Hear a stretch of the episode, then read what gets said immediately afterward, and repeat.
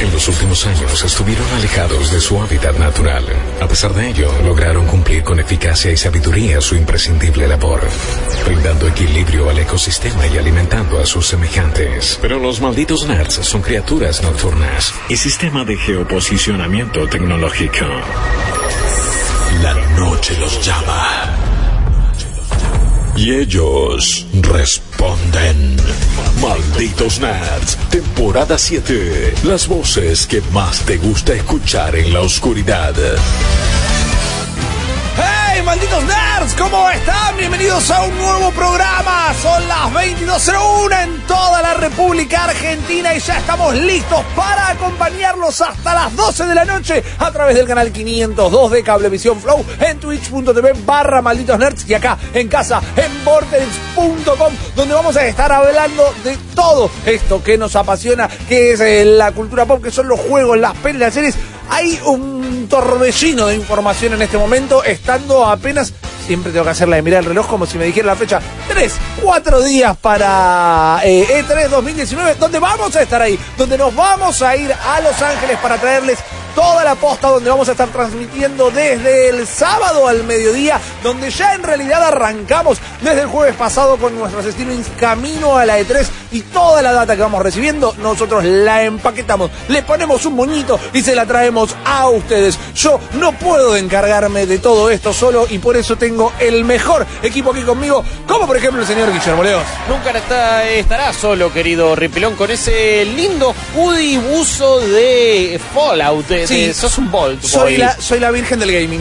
También, sí. eh, porque aparte podríamos decir, alguien diría, Fallout también, viste que siempre te venden unos falsos de Assassin's Creed, Sí, que son me super Asian. Me compré uno. No, Era man. muy falso. No, son horribles. O sea, no tiene una calidad... público. Tenés- no, Muy primero jodida. que tenés que tener como un físico privilegiado, tenés que ser Ezio Auditore, eh, Sí. si no te queda mal. Y después era muy, muy trucho. Definitivamente no era la hamburguesa de la foto, el buzo que No, me compré yo. Y aparte no tiene nada que ver con Assassin's Creed. Pero No. te lo venden como, bueno, re Assassin's Creed. Y es verdad que ahí te queda bastante, bastante monja en este caso. Es el de Borderlands.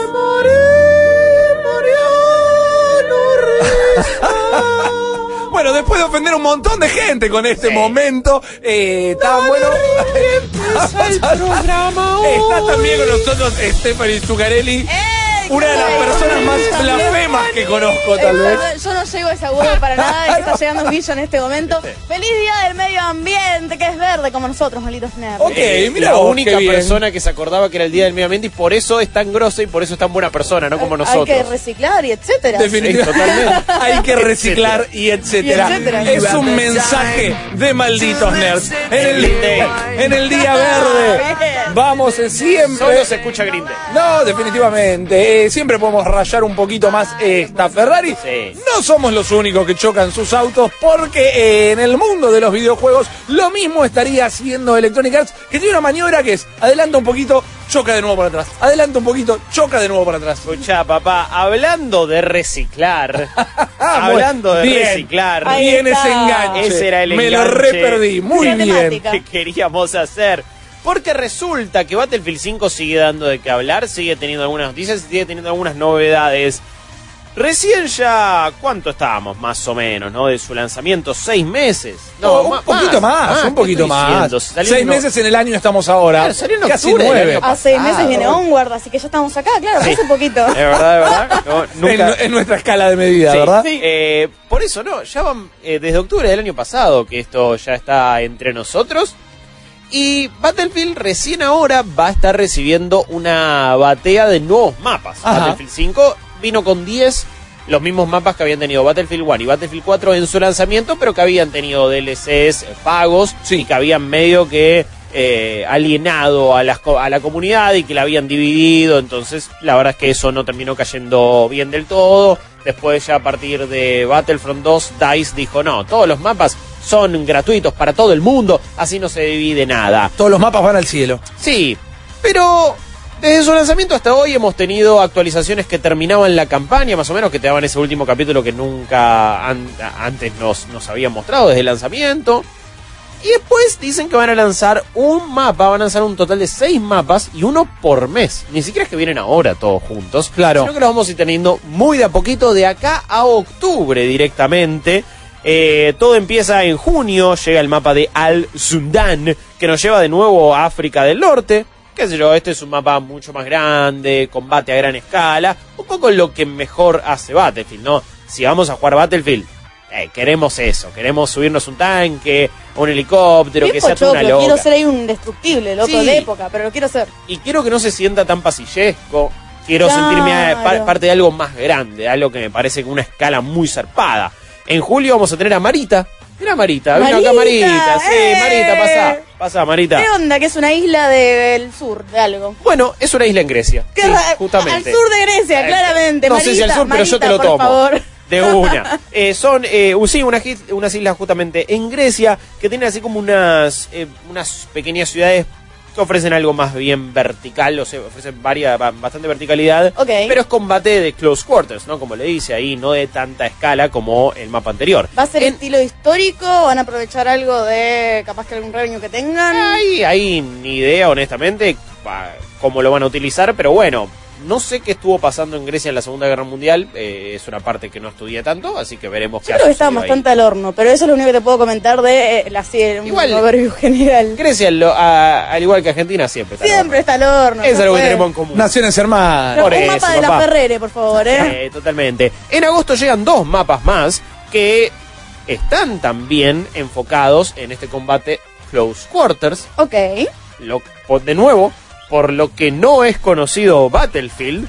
Después también tenemos en eh, te- tenemos a- bueno ese, ese mapa uno de esos de agosto es en Provence que nos lleva de nuevo a Francia y es un poco más campestre todo y después tenemos las eh, islas Lofoten que son de Noruega es un archipiélago en Noruega que bueno va, va- va a tener un poquito más de eh, combate con botes con algunas algunos vehículos navales Ajá. igual es medianamente similar al mapa de Firestorm, su modo Battle Royale. Claro. Por eso es que hablaba de reciclado. Fíjate cuántas cosas empezamos a reciclar. El quinto mapa se llama Operation Underground. Y si me hablas de reciclar, es la versión de la Segunda Guerra Mundial de Operation Metro, uno de los mapas más populares de Battlefield 3. ¿Se acuerdan cuando salió la beta de Battlefield 3? ¿Vos la jugaste en su momento? Eh, Sabes que en este momento no me estoy acordando, no te quiero mentir. Eh, es- ese mapa era uno de los primeros que, o uno de los pocos que estaba disponible. Yo me acuerdo de haber probado esa beta y haber flasheado un poco, porque Claro. era como, che, man, esto es otro nivel de, de destrucción, de, de- de escala, de combate multiplayer, y se, se generaban varios momentos muy intensos y muy copados cuando de repente tenías que capturar el punto que estaba ahí en, en el subte, en el subterráneo, y era, y era bastante interesante. De nuevo, un mapa que no se eh, especializa por esto de, uy, ma- nos, tomamos- nos tenemos que agarrar un tanque, un helicóptero, lo que sea. Es todo mucho combate cercano, sí. Ahora, vos me estás diciendo que estos van a ser mapas que se largan una vez por mes, son Sí. seis mapas. Sí. Pareciera, es como una proyección también para vos que me digas qué opinás, que están estirando para quizá un DLC mayor, algún capítulo de una parte histórica. ¿Qué pensás? Yo creo que están estirando porque no saben ni qué hacer con este juego. No Yo lo creo- quieren cerrar, déjalo morir, déjalo morir. Eso, honestamente, eh, si me vas a, si me anuncias que me das seis mapas y me lo vas a dar alrededor de cinco meses más o menos, como esto va a terminar siendo, me parece que no son buenas señales. Eh, si la gente se está quejando porque tiene 10, no es que todo va a cambiar porque en una semana tenga 11 Claro. Y en un mes y medio tenga 12. Es, es, muy raro, te están, te están pidiendo que te quedes y que vuelas a este juego con muy poco. Y el último mapa, que esto quizás le va a interesar a algunas personas mucho más fanáticas del, de lo bélico o también de la Segunda Guerra Mundial, va a explorar todo lo que es la escena del Pacífico. Eso va a llegar directamente en septiembre. Vamos a ir, eh, bueno, vamos a pelear con eh, facciones norteamericanas o japonesas en este caso. eh, y aparte de todo, el trailer este que presentaron termina con la música de Battlefield 1942, como bueno, un poquito de nostalgia, un poquito de tiro, lío y cosa golda. No fue la única eh, noticia que tuvo Battlefield hoy por hoy. Fue realmente algo un poco raro. Tuvieron que cambiar un nombre de un personaje en un momento porque hacía como eh, una, una referencia nazi cuando esa persona en la vida real no había estado relacionado con Ah, la, mancharon toda, tranqui. Fernández se llamaba, chao. Sí, sí, era Wilhelm Franke eh, el nombre eh, para que no lo habían puesto de esa manera, ese era un nombre de un héroe justamente eh, antifascista y lo habían puesto como eh, un héroe nazi. Bueno, no un héroe, perdón, eh, sino un Una oficial figura, un nazi, oficial, una figura nazi en este caso. pila. eh, tu juego se trata de eso. ¿Qué pasó con Claro, la que le estoy la investigando investigación. Pero- una googlea- se le cruzaron los post-it que se dejaron pegados en el monitor. Pero Claro. le piden mucho trabajo y también con algunas microtransacciones cosméticas eh, de, de este estilo de eh, soldados medio de elite que te lo están vendiendo y uno de ellos era este Wilhelm Franke. Eh, no la están pegando del todo. Recordemos, este sábado EA Play hace Electronic Arts de su stream de la E3. Bueno, que dicen que no es de la 3, pero es de la 3. Vamos a arrancar con la transmisión acá bastante temprano, a las 12 del mediodía, eh, si no estoy equivocado. A la, Ajá. a la una nuestra arranca y va a empezar con Star Wars Jedi Fallen Order, que es lo más importante. Está bien, es lo que más me llama la atención, por ejemplo. Después tendrá Apex Legends, después tendrá Battlefield 5 y quizás ahí anuncian algo como lo decía Steph, ¿no? Un cambio total de este juego. Después tendremos Sims 4, Madden y FIFA. Esos son los planes de EA. Una Electronic Arts que de nuevo no nos inspira mucha confianza. No sé si esto será razón suficiente para alguien para que vuelva a Battlefield. Yo creo que es bastante desesperado, no es algo auspicioso y no me parece el roadmap copado de un juego que, que merecía, digo, que, tendría que estar a la altura de una saga que, que no levantó vuelo acá. En el mejor de los casos, en el mejor de los casos, que este caso ya es el peor, es más contenido. O sea, siendo Sí. muy poquito y muy tarde, es más contenido. Igual este se les escapó. Esta es la pelota que tiraron a la tribuna y no la alcanzaron más. Habían dicho que era gratis, es gratuito, esto viene Sí, no, Sí, es una actualización. al Battlefield. todo el DLC de, en este caso de eh, Battlefield, es gratuito. Ah, bueno. Eso es algo que ya es amarita, está bien, qué sé Eh, yo. es gratis. Marita, Sí. Marita, ¿no? La- la- el mapa de las islas griegas, yo lo- ya lo quiero probar solamente por eso. Sí. ¿no había- en el Counter no había unas islas griegas. Oh, O se me Oh. están mezclando con el mapa griego de Overwatch y tengo una ensalada rusa en la cabeza que no es Puede particularmente ser. griega. No me me lo sabrán decir al 40 41 96 60. Corríjanos, sabemos que les encanta. Pero vamos a cambiar de tema ahora. Vamos a hablar de algo que empezó como un liqueo, como un rumor y finalmente eh, la empresa se hizo cargo, Steph. Claro, bueno, ustedes se acuerdan que hablamos, bueno, no saben, Amazon UK metió la pata, oh, súper accidentalmente, y lanzó Claro. un listado en donde hablaba de el nuevo juego de Watch Dogs, que comentaba que se iba a desarrollar en Londres, que ya lo sabíamos, pero que íbamos a tener como un mapeo muy fuerte que íbamos a poder encarar eh, la historia con un montón de NPCs. Íbamos a poder ser estos NPCs, quizás de jugar sus historias, quizás controlarlos desde otra perspectiva. Eso no teníamos muy en claro. Lo que tenemos en claro es que Ubisoft, desde la cuenta de Watch Dogs, salió a decir: eh, Todos salven Dios, salven los NPC. Reveal en la E3. Así que ya sabemos qué esperar. Tenemos el Watch Dogs 3 ahí. Todo el mundo ya sabe. Y está contento que Ubisoft haya oficializado este liqueo. Que quizás no era tan verídico. Capaz que estaba todo arreglado. Sonaba, esto es lo lindo y lo feo. No sé si tiene algo feo en realidad, pero digamos, lo lindo y lo preocupante, que también tam- o tampoco son cosas opuestas. Lo bueno, lo lindo, lo hey, copadísimo, es que es una confirmación y que suena algo enorme. Era ridículo, parecía que podía ser falso por eh, la envergadura, la, la ambición que proponía este liqueo. Entonces está buenísimo que lo confirmemos. Ahora, la preocupación, lo que me salió tal vez mal decirle feo, tal vez no, es que, que vayan el todo por el todo de este concepto, vamos a, vas a poder controlar a los NPCs, lo hizo real y lo pone en, no te quiero decir en la cuerda floja, lo pone en primera plana, adelante de todo en el escenario, si pifia la canción este Watchdog, la pifia el solito, porque en teoría fantástico, ahora esto que nos están vendiendo tiene que funcionar. ¿Sabes que me hace acordar a los anuncios cuando recién salió el Sims 4? Que era bueno, y sí, medio que los puedes modiar más a los Sims, pero ahora tienen emociones. Y al principio había sido todo un desastre horrible. totalmente. Y que ahora me diga, bueno, vas a poder manejar a los NPCs. Es así en plural un montón. Quiero creer que van a ser. Poner más de 10. Voy a ponerme ahí y exagerar. Bueno, Porque es lo que haría que fuera una especie de revolución. Es lo que haría que me cuente otro estilo de narrativa. Es lo que haría que Ubisoft se la juegue para poder decir esto va a ser nuestro feature central en Watch Dogs 3.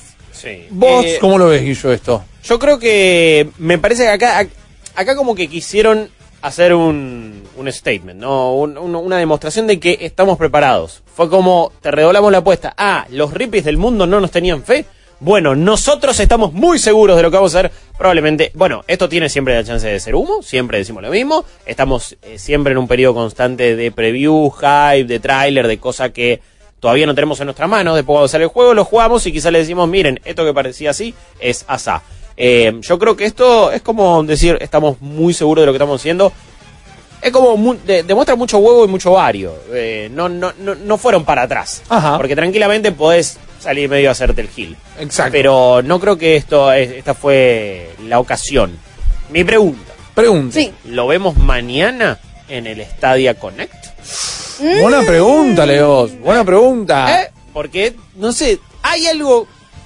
Siento ¿ve? ese run run, esa, ese ronroneo que me dice Guillermo, acá, ¿qué onda? Ey, esto va a estar en Stadia. Ok, bien. Stadia Connect.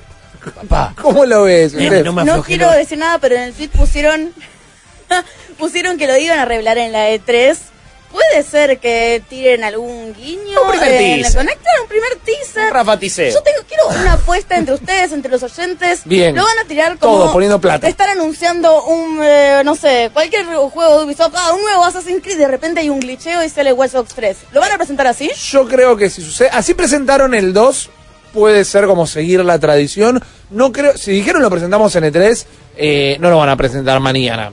Eh, me parece que ahí se rompe hasta una cadena de la sorpresa. Lo hubieran, que haya un glitcheo. Claro, lo hubieran, sí, un liqueo real. Eh, a Ubisoft siempre se le liquean las cosas. Pero un logo al final de la transmi cierra el logo de Stadia y hace un. Y se, Por eso, pero digo, una cosa es, lo vamos a ver full en E3. Que creo lo que te están diciendo es, Ok, ok. porque honestamente no lo confirmaron, pero intuimos que también lo vamos a poder probar. Sí. Si, si más o menos se confirma que sale este año, bueno, no es- está prácticamente confirmado que sale este año, entonces en E3 claramente va a estar y significa que va a tener una presencia importante. Eso no quiere decir que veamos ya un primer adelanto en esta, en, esta conferencia de estadia de mañana, donde también eh, yo intuyo, creo, que vamos a tener algún que otro detalle de, en este caso, Destiny 2, que Correcto.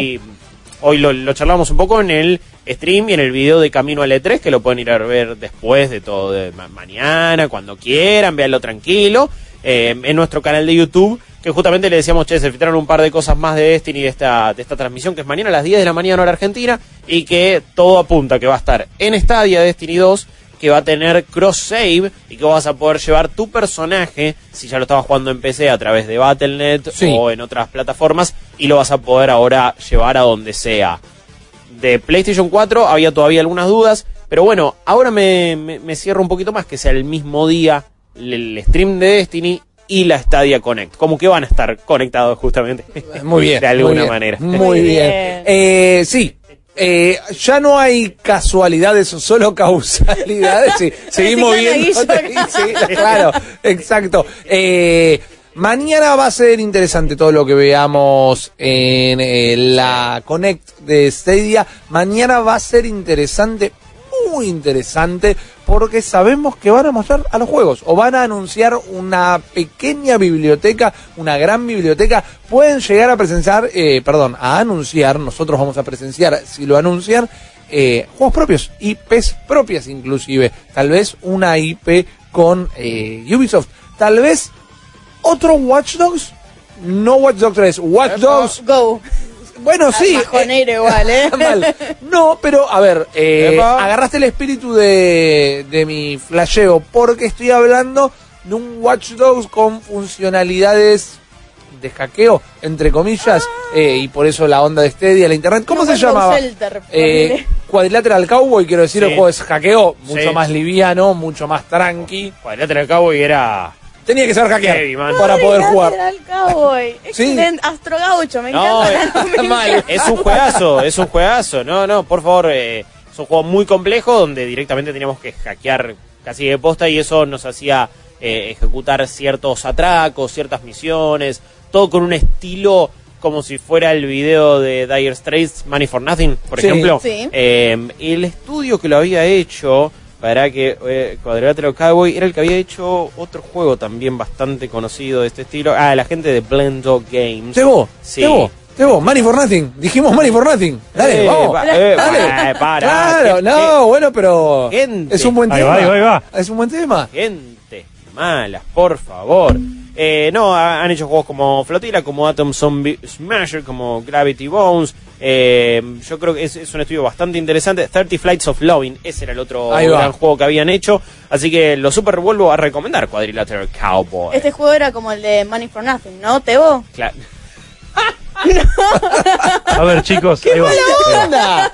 Loco, Tevito, tranca, tranca, que acá eh, en, en el gremio no, no, no, no- no vamos a bancar. eh, ¿no? El otro día fue el, fue el día del operador, hace poco también. Sí, y se lo decís, soy, dale, yo soy amigo de la radio, dale. En la regla número uno de la refería argentina dice que hay que ser amigo del operador o operadora. Saluda a Guillo. Grande, Tevito, grande, Tevito. Qué El más terrible. grande, el más grande. Yo lo estaba, El único. yo lo estaba hasta ayudando, digo, él, eh, Teo es el tipo que está un track adelante tuyo todo el tiempo, esta se le escapó, no se le podía escapar. Eh, güey, pará, que sos el bar. A mí me gusta porque vas Lo a hice ser- para protegerte, Teo, quiero que lo sepas. Policía. Tebo, Bien. defendete, Tebo, Sí, defendete. Cuadrilateral Cowboy, Ubisoft. No, a ver, mucho más que eso no, no, no tenemos todavía de Watch Dogs. Lo que sí, ya está confirmado toda esa filtración. Sí. Eh, ya sabemos que lo que nos mostraron es real. Así que esperen un Watch Dogs que se llama Legion, que transcurre en Londres, donde vas a poder jugar con cualquier... o con un montón de NPC, papá. ¡Ah! Quería que explotara ahí. Toma. ¿Viste? Todo esto tenía un sentido. Todo esto es Malditos Nerds. Y hoy vamos a estar discutiendo un montón de temas similares. Tenemos información de tres. Tenemos más de los juegos que vos querés probar este año. Y todo lo que quieran saber que pueden compartir con nosotros a través de todas nuestras pantallas. Y conversar con nosotros a través de discord.malditosnerds.com al 4041-9660 o en los chats de todas las plataformas. Nosotros nos vamos a tomar un minutito y enseguida volvemos con más Malditos Nerds. Ahora, en un minuto, Malditas News, powered by Claro. Sega confirmó la lista de 42 juegos que vendrán en Sega Genesis y Mini y estos son todos ellos. Los clásicos son Sonic 1 y 2, Echo the Dolphin, Castlevania, Bloodlines, Tetris, Comic Zone, Alter Beast, Gunstar Heroes, Columns, Street of Rage 2, Road Rage 2, Space Harrier 2, Golden Axe, Superman Galaxy Zone, Shinobi 3, Virtua Fighter 2, Mega Man Winnie Wars, Ghosts and Ghosts, Toe Jam Shin, World of Illusion, Castle of Illusion y Street Fighter 2 Special Championship Edition. Para los fans de juegos más complicados están Light Crusaders, Beyond Oasis, Shining Force y Fantasy Star 4, Wonder Boy y Monster World y Landstalker. Y finalmente están las rarezas, Monsters World 4, Kill Chameleon, Strider, Thunder Force 3, Alex Kidd, Contra Hard Cops, Darius, Alicia Dragoon, Eternal Champions, Dynamite Heady, Vectorman, Sonic Spinball y Dr. Robotnik's Min Bin Match. Sale el 19 de septiembre y costará 80 dólares. Malditas News, powered by Claro. Más información en malditosnerds.com. Malditos Nerds. Malditos Nerds. Vol- volvimos a la oscuridad para traerte luz. Uno piensa que el miércoles es un lindo día de la semana porque marca la mitad de, de todo este trayecto hacia el fin de, pero para nosotros acá es un buen día porque vienen las crepas de crepas y nos ponen a pleno para acompañarlos a ustedes hasta las 12 de la noche. Lo hacemos, no te voy a decir eh, el valor nutricional que lo tiene, no te voy a decir toda la energía, la tiene, es el sabor, es el gusto, lo buena que están estas crepas directamente eh, te afecta a la psiquis. Pone a ahí en el, en el mundo del sabor. Te voy a decir, ¿Mira? yo era un infeliz. Claro, hasta, que probé. que probé las crepas. Pero realmente no solamente eso, sino la portabilidad de la crepa. Lo intuitivo de su control. Vos lo abrís y la crepa está ahí. Es la. Switch de las comidas, la, la crepa de crepas. sí. Está fantástica realmente y ustedes las pueden probar acá en Capital, en Palermo, en Gurruchaga 1791. Esto es Gurruchaga y Costa Rica. Recuerden que si entran en la web, como estamos navegando nosotros en este momento, la página es de Uruguay porque los amigos y las amigas de crepas son eh, de la nación hermana del Uruguay, pero tienen una pestaña en el lugar que dicen Argentina y ahí van a tener todas las direcciones. Están en Córdoba, están en Mendoza, están en Rosario, están en todos lados. Aprovechen estas crepas que lo que están es buenísimas. Pero bueno, Guillermo Leos. Tengo una, una noticia de último momento. Me encanta. San, san, Acá es- san. Es, muy chiquito, no es que vamos a hacer algo demasiado grande al respecto, pero quería contarlo porque lo acabo Contámelo. de ver. Que Metro Exodus, ¿se acuerdan ese juego que se armó tanto quilombo porque no estaba en... porque se fue de Steam? Correcto. Cuando la gente ya lo había preordenado y pasó a ser exclusivo por creo que un Epic año más Store. o menos de la Epic Game Store. Bueno, ahora está, eh, o va a estar, por lo menos, si no está ya ahora, porque su listado está, aparece, en la Store de Microsoft. Oh, Ok, bueno, en Xbox estaba. Y Claro. tenía uno de los precios más accesibles, accesibles. inclusive. Pero ahora para PC te vas a poder comprar Metro Exodus en la store de Microsoft de PC dentro de poco. Es esto, da esto indica un par de cosas. Primero, que es como, bueno, hay mejor onda quizás entre Microsoft y Epic. Sí, Eh, aunque, aunque ya dijeron que, por ejemplo, Gears iba a estar en Steam y también la Master Chief Collection, por Sí. ejemplo. Pero lo otro que indica es que Deep Silver ten- sería uno de los publicadores que va a tener sus juegos en el Game Pass de PC. Ok, me gusta esa teoría. Y guarda Y la... que Metro Exodus puede ser una buena onda decir en la E3 tipo el Game Pass llega a PC y tenés títulos de este año muy copados como Metro Exodus. Ahí Claro. está, y lo tenés ahí de una y te vas diferenciando un poquito del Game Pass de Xbox en cuanto a catálogo. ¿no? Yo me voy a tirar una un poquito más ambiciosa, esa me parece ya hasta la daría por hecho si no Ey. fuera porque no tenemos información, eh, que esta batalla para vencer a Stadia eh, no sea solo la trifuerza de PlayStation, Microsoft y Nintendo trabajando juntas, sino que se aliaron con el eh, con el nuevo personaje de la serie, con el nuevo en este shonen de las consolas El cayó el, el más fuerte, uno Con nuevo fuerte. Más o menos, Ey, ¿viste? Trunks sí, del papá. futuro. La Epic Oh. Games Store es Trunks del futuro. Está siendo muy Sí, yo sé que es peligroso y que no le va a gustar a la Está gente la siendo muy comparación. generoso con la Epic Game Store si le decís que es el Trunks del futuro, personaje o más fachero de, du Dragon Ball. Sí, totalmente. Bochi. Guillermo León de la cadena Machete acá Sí. con nosotros directamente. Vamos a hablar de otro de los ¿De grandes qué? anuncios del día, si les parece, porque hoy, adelantándose a la propia conferencia que va a tener el martes que viene dentro del marco de E3, Nintendo tuvo una direct exclusiva de Pokémon, donde en 16 minutos nos contaron un montón de nueva información acerca de Pokémon Sword and Shield, la versión que va a salir este año, la primera versión de la saga canónica, el RPG clásico, que no va a salir en una portátil, no va a salir en eh, la 3DS, que ya está en un funeral eh, vikingo, ¿no? Está Sí, yéndose hacia... lentamente, como que. mm, Exacto, está flotando hacia el horizonte, que la despedimos con Persona Q2, eh, pero este va a ser el primer Pokémon Core en la Switch. ¿Y qué nos enteramos? Bueno, charlemos un poquito de eso mientras después eh, va a empezar a correr el video y van a poder ver algunos Pokémon nuevos, van a poder eh, ver una vez más esta nueva región inspirada en lo que es Gran Bretaña e Irlanda del Norte, que es la región de Galar.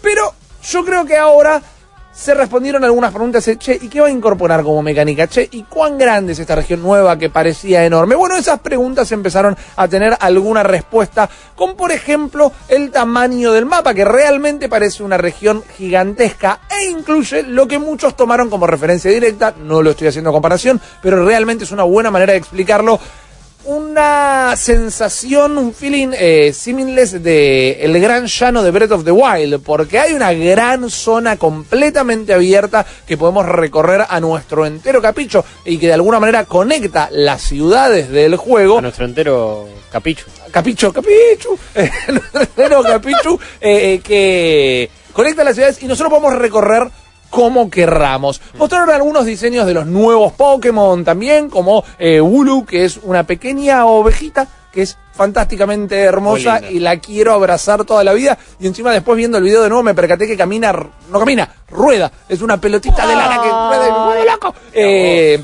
también eh, un, una- un cuervo de acero que es hermoso, que eh, Corviknight se llamaba. sí, sí. Mostraron algunos diseños nuevos que la verdad que para lo que suelen ser los diseños nuevos, como suelen agarrar de sorpresa, ¡ay, es un llavero! Eh, la verdad que estuvieron bastante bien.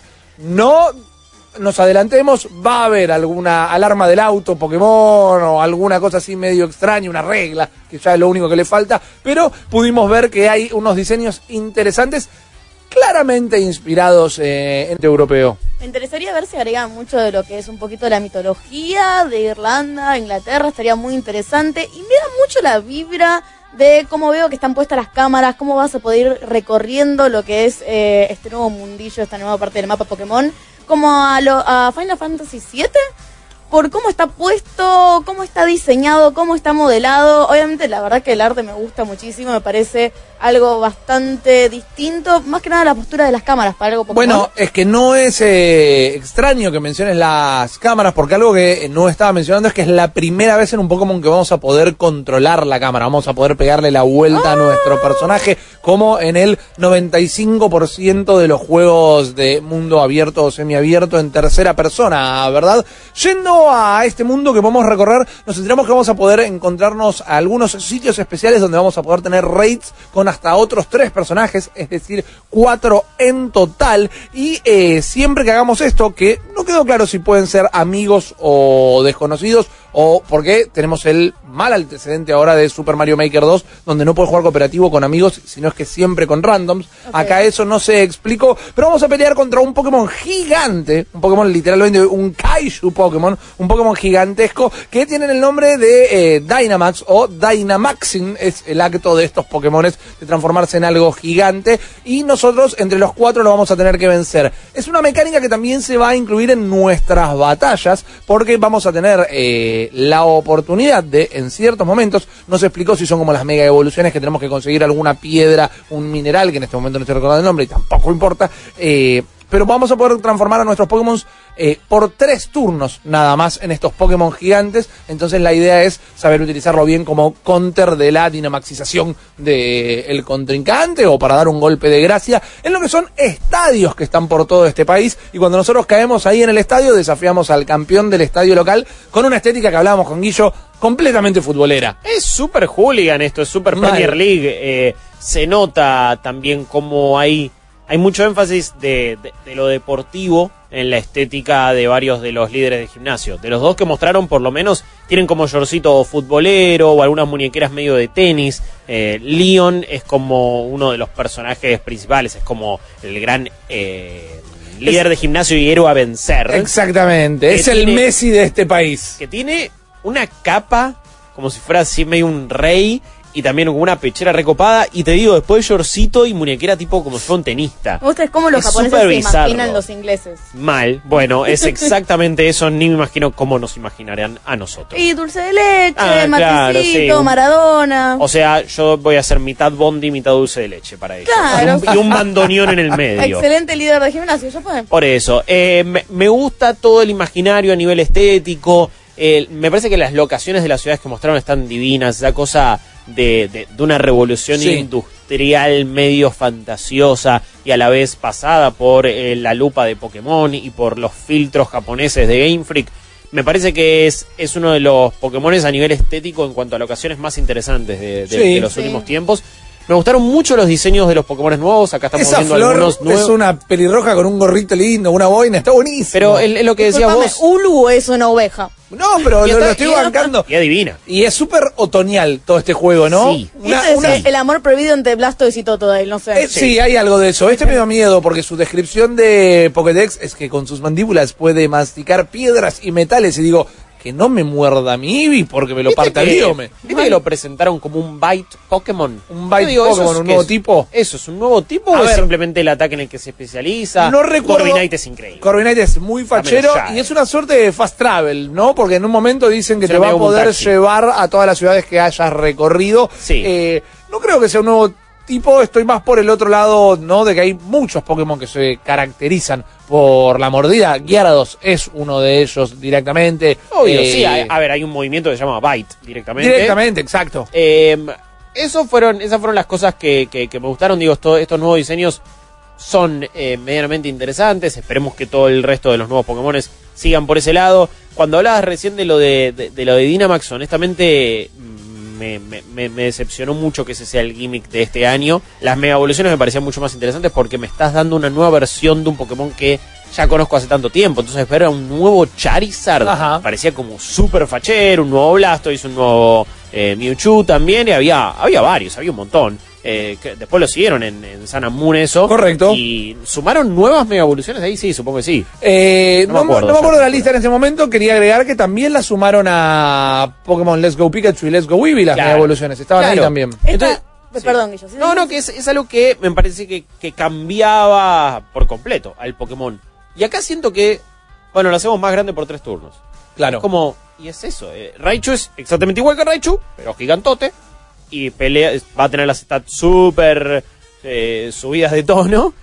Y dura tres turnos y ya está. Para la raid me parece más interesante, porque es como, ok, estamos peleando Claro. contra un Pokémon mega gigante y por eso necesitamos cuatro personas. Eh, en las raids no se, no se sale de ese estado el Pokémon al que vayas a buscar. Pero siento que es como algo que tiene cero inspiración, cero imaginaciones. Y ahora lo hacemos más grande. Es Es secote. Goldar, en- en- es, es Power Ranger. Sí, sí, es secote, por decirlo de alguna manera. Sí. Mm, Me parece que está muy eh, entornado por el lado de la admiración japonesa por los kaijus. Es como, ya ahora te hacemos un Raichu gigante y pega más y tiene muchas cosas mucho más potentes. Seguramente. Me parece que es como un nuevo, una nueva ficha que le tenés que poner a la estrategia de las batallas Pokémon porque capaz que te estás por morir, lo dinamizás a tu Pokémon y Sí. ahí salvas la partida. Está bien, es una nueva ficha, no es algo completamente original, No. pero me parece lindo. Como No me encaja feature. con el imaginario, eso me pasa. Porque si me decís que pasaba en una locación inspirada nuevamente en Japón y tenés eh, Sí. el, el Pokémon Kaiju, vamos por todos lados. Claro, No en me- ciudades y que estén ahí en las ciudades peleando. A pleno. Eso sería muy copado. Un Pikachu detective versus un Gyarados. ¿Por qué no? Gotsuki. Pero, pero acá están en un estadio de fútbol y de repente un racho gigante de un lado y otro grande. Que aclaremos que al primer ataque mataron a toda la audiencia. Ah, sí. Ah, no, porque son Se gigantes. rompió todo.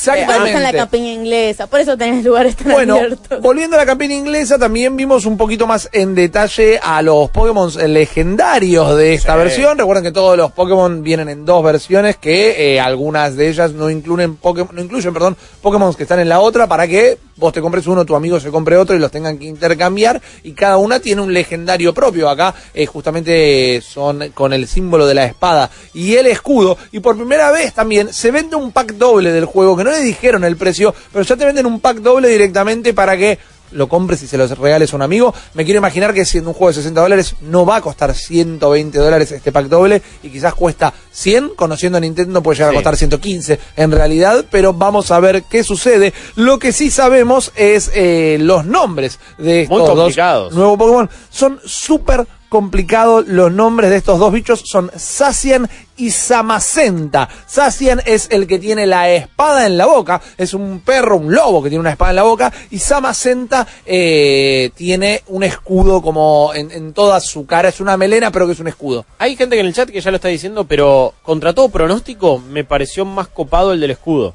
O sea, me parece cualquiera que tiene, tiene una espada, pero la tiene ahí en la boca y le sale como para el costado y me parece súper, no sé. Yo entiendo no que la espada claro. no es como, no es que la lengua es una espada, sino que es un No, ítem no, exactamente. está mordiendo una espada. Ah, y si lo haces gigante, ves agranda la espada. Bueno, el tema con eso, la verdadera polémica es que hay un enemigo de un DLC del primer Dark Souls que es exactamente un lobo gigante con una espada en la boca. Bueno, y en, en Okami era un, perro- un lobo, un perro con una espada. Y Sí. en Metal Gear también tenías un Por perro eso- lobo con un Con un cuchillito. Yo Era no- un zorro. Eh, sí. Foxhound. Eh, Guillo, por favor. Yo no no, me no, lo no, no, tomo. no, no, no, perdón, no me refería al lobo, me refería a Metal Gear Solid 5 cuando tenés a T- a Ah. D-Dog. Igual Ajá. sí, igual sí, Foxhound Claro. tenías ahí el, el, El cuchillito. Cuchillito. cuchillito. Eh, me, me terminó copando más el diseño, me pareció más coherente el del escudo que es Samacen, no sé cómo se llama. Samacenta, Samacenta exactamente. es un insulto. Samacenda, basta, Samacenda. Eh, para mí vieron que todos siempre están anclados con mezclas de palabra con otras cosas, como Articuno, Zapdot y Moldres son 1, 2, uno, dos, 3. tres. Acá claramente es Cian y Magenta. Así que el tercer Ah. Pokémon legendario Ah, tendría que ser colores, bien. el otro color que no me está saliendo en este momento. Eh. Son Cian, Magenta y 40, 41, 96, 60. Por algo no soy diseñador gráfico. SYMK. Eh, claro, eso sería otra cosa. es Cian magenta, amarillo y, y negro. Pero creo que había otro dando por ahí, un filtro de Instagram. No importa, lo importante es que Pokémon Sword and Shield va a salir Sí, el 15... cian, magenta y amarillo. Ok, bueno, ah, Sa- Samarelo se llamará el tercero, Ah, no amarelo, tengo idea. amarelo. Ahí está, volvimos a cadena machete. Eh, como les decía, esto tiene una fecha de lanzamiento del 15 de noviembre que a mí me rompió el corazón, porque no hay chances en mi vida que comprando el 8 de noviembre el eh, Death Stranding tenga tiempo de terminarlo antes del 15 de noviembre que salga Pokémon. No. Y en mi vida Pokémon es religión, o sea, yo dejo todo eh, cuando sale un nuevo Pokémon, como no lo hago con otro juego, y esta vez me parece que va a estar complicado. Vamos a ver si agregan algún otro detalle N3 2019, y si lo hacen, nosotros vamos a estar ahí en el stand de Nintendo. Sí, eh, quiero ver también qué, qué- qué opina la gente y un poco lo estaban diciendo. eh, esto también lo charlamos hoy en el, en el stream de Camino al E3. No te digo que estoy decepcionado, pero eh, siento que patearon, están pateando el tablero menos todavía de lo que pensaba. Ya con el trailer anterior me había, me había entusiasmado, pero dije, bueno, ok, no es la revolución de Pokémon, no es el Breath of the Wild de Pokémon que esperaba. Lo de la, lo de la zona salvaje me parece muy copado. Sí. Está bien, de una. Es, es lo que queríamos del primer gran Pokémon de consolas.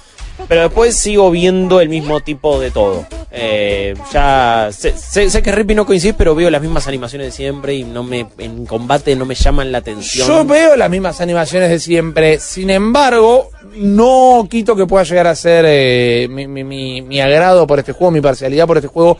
Yo creo que, y ayúdenme si quieren a buscar ejemplos, es algo característico. ¿Viste cómo están las comfort Seguro. food? Que No, es el no, guiso que te hace tu vieja y eso. Bueno, para Sí. mí Pokémon es un comfort game. Vos jugás Pokémon y querés ver esa misma animación. y lo voy a jugar y seguramente lo voy a super disfrutar y me va a encantar. Y eso no va, no, creo que no se va a meter en el medio de mi disfrute del juego. Bien. Sin embargo, me esperaba algo distinto. Me esperaba, ok, llegamos por fin a una consola hogareña de Nintendo. Miren lo que podemos hacer. Y los combates tienen las, se desarrollan todos de la misma manera, e incluso a nivel visual. Porque si querés no me cambies las mecánicas, pero hacemos un show más copado que en, dos, en DS, que en 3DS. Y eso es lo que me, me hace ruido, honestamente. Te diría que es una cuestión de identidad. Sí entiendo el tema de querer algo más, ver a dónde puedes expandir la saga y creo que Seguro. lo que estuvieron buscando con este cambio de cámaras que la verdad ya le cambia completamente el look a lo que es un Pokémon. Ya te empieza a inspirar no Pokémon sino otros juegos, como che, mira, todo esto armado medio steampunkoso, medio Inglaterra, medio este pseudo futuro extraño Pokémon. Eh, está copado y no te inspira a las regiones tradicionales de Pokémon. No sé cuánto tiempo tenemos que esperar para que digan, bueno, basta, tenemos que poner otro, otra metodología de peleas. Creo que sería un poco difícil para que lo puedan expandir desde Pokémon Corporation. Es que entiendo que no cambien la jugabilidad. Sí, realmente siento que no hay mucha excusa como para no pegar fuertes volantazos en lo estético, como se hicieron con la cámara. Pero si vas a hacerlo de la cámara, anda a fondo con otras cosas. Te voy a meter una excusa, pero no para justificar a Pokémon, a Nintendo ni a nadie. Voy a poner la excusa como yo la veo, eh, y es algo que charlábamos hoy también. Esto lo anunciaron en 2017 diciendo, che, vamos a hacer un Pokémon para eh, Nintendo Switch. No sabemos ni cómo se llama. En realidad te estamos diciendo, me sentaron a mí en este escritorio para grabar un video diciendo que vamos a hacer un Pokémon y no tenemos nada. Y después lo terminaron desarrollando en dos años. Como Zelda Breath of the Wild, por ejemplo, que es un juego que patea el tablero y cambia por completo el panorama de lo que entendíamos como un Zelda, necesita más de dos años para hacer eso con un Pokémon. Eso puede ser. Quizás es el próximo. Eso es, es también un poco. Sin defender, eh, pero digo, en No. dos años no había manera de hacerlo. Acá Lu- Lucius Made justamente decía la próxima gen tal vez. Eh, Probablemente. o- ojalá, ojalá. No, no digo que esto sea algo que me hace decir, no, ahora no lo juego ni a palos. Entiendo por qué lo hacen. Siento que el público fiel de Pokémon no va a dejar de comprarlo, no va a dejar de estar. No, ni de casualidad. por más que lo cambien. Y si hacen un cambio grosso, de hecho van a agarrar a ese público que, no te digo que ya lo abandonó, o que si no está tan convencido de, bueno, siempre la misma identidad. Steph. ¿Ustedes piensan que este Pokémon es un Pokémon intermedio?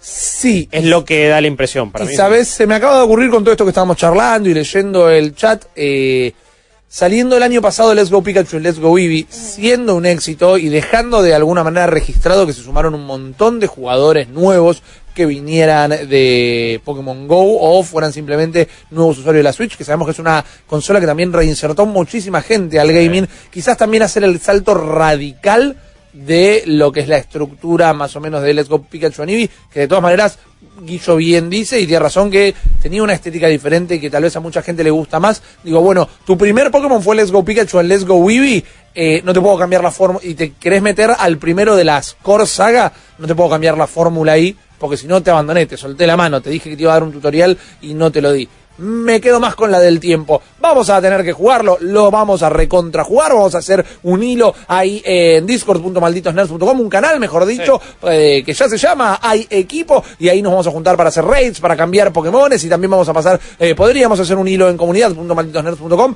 donde volcáramos todos los códigos de amigos para que ya nos fuéramos agregando en las distintas consolas de todo el mundo. Nos vamos a tomar un minutito ahora y enseguida volvemos con muchísimo más Malditos Nerds.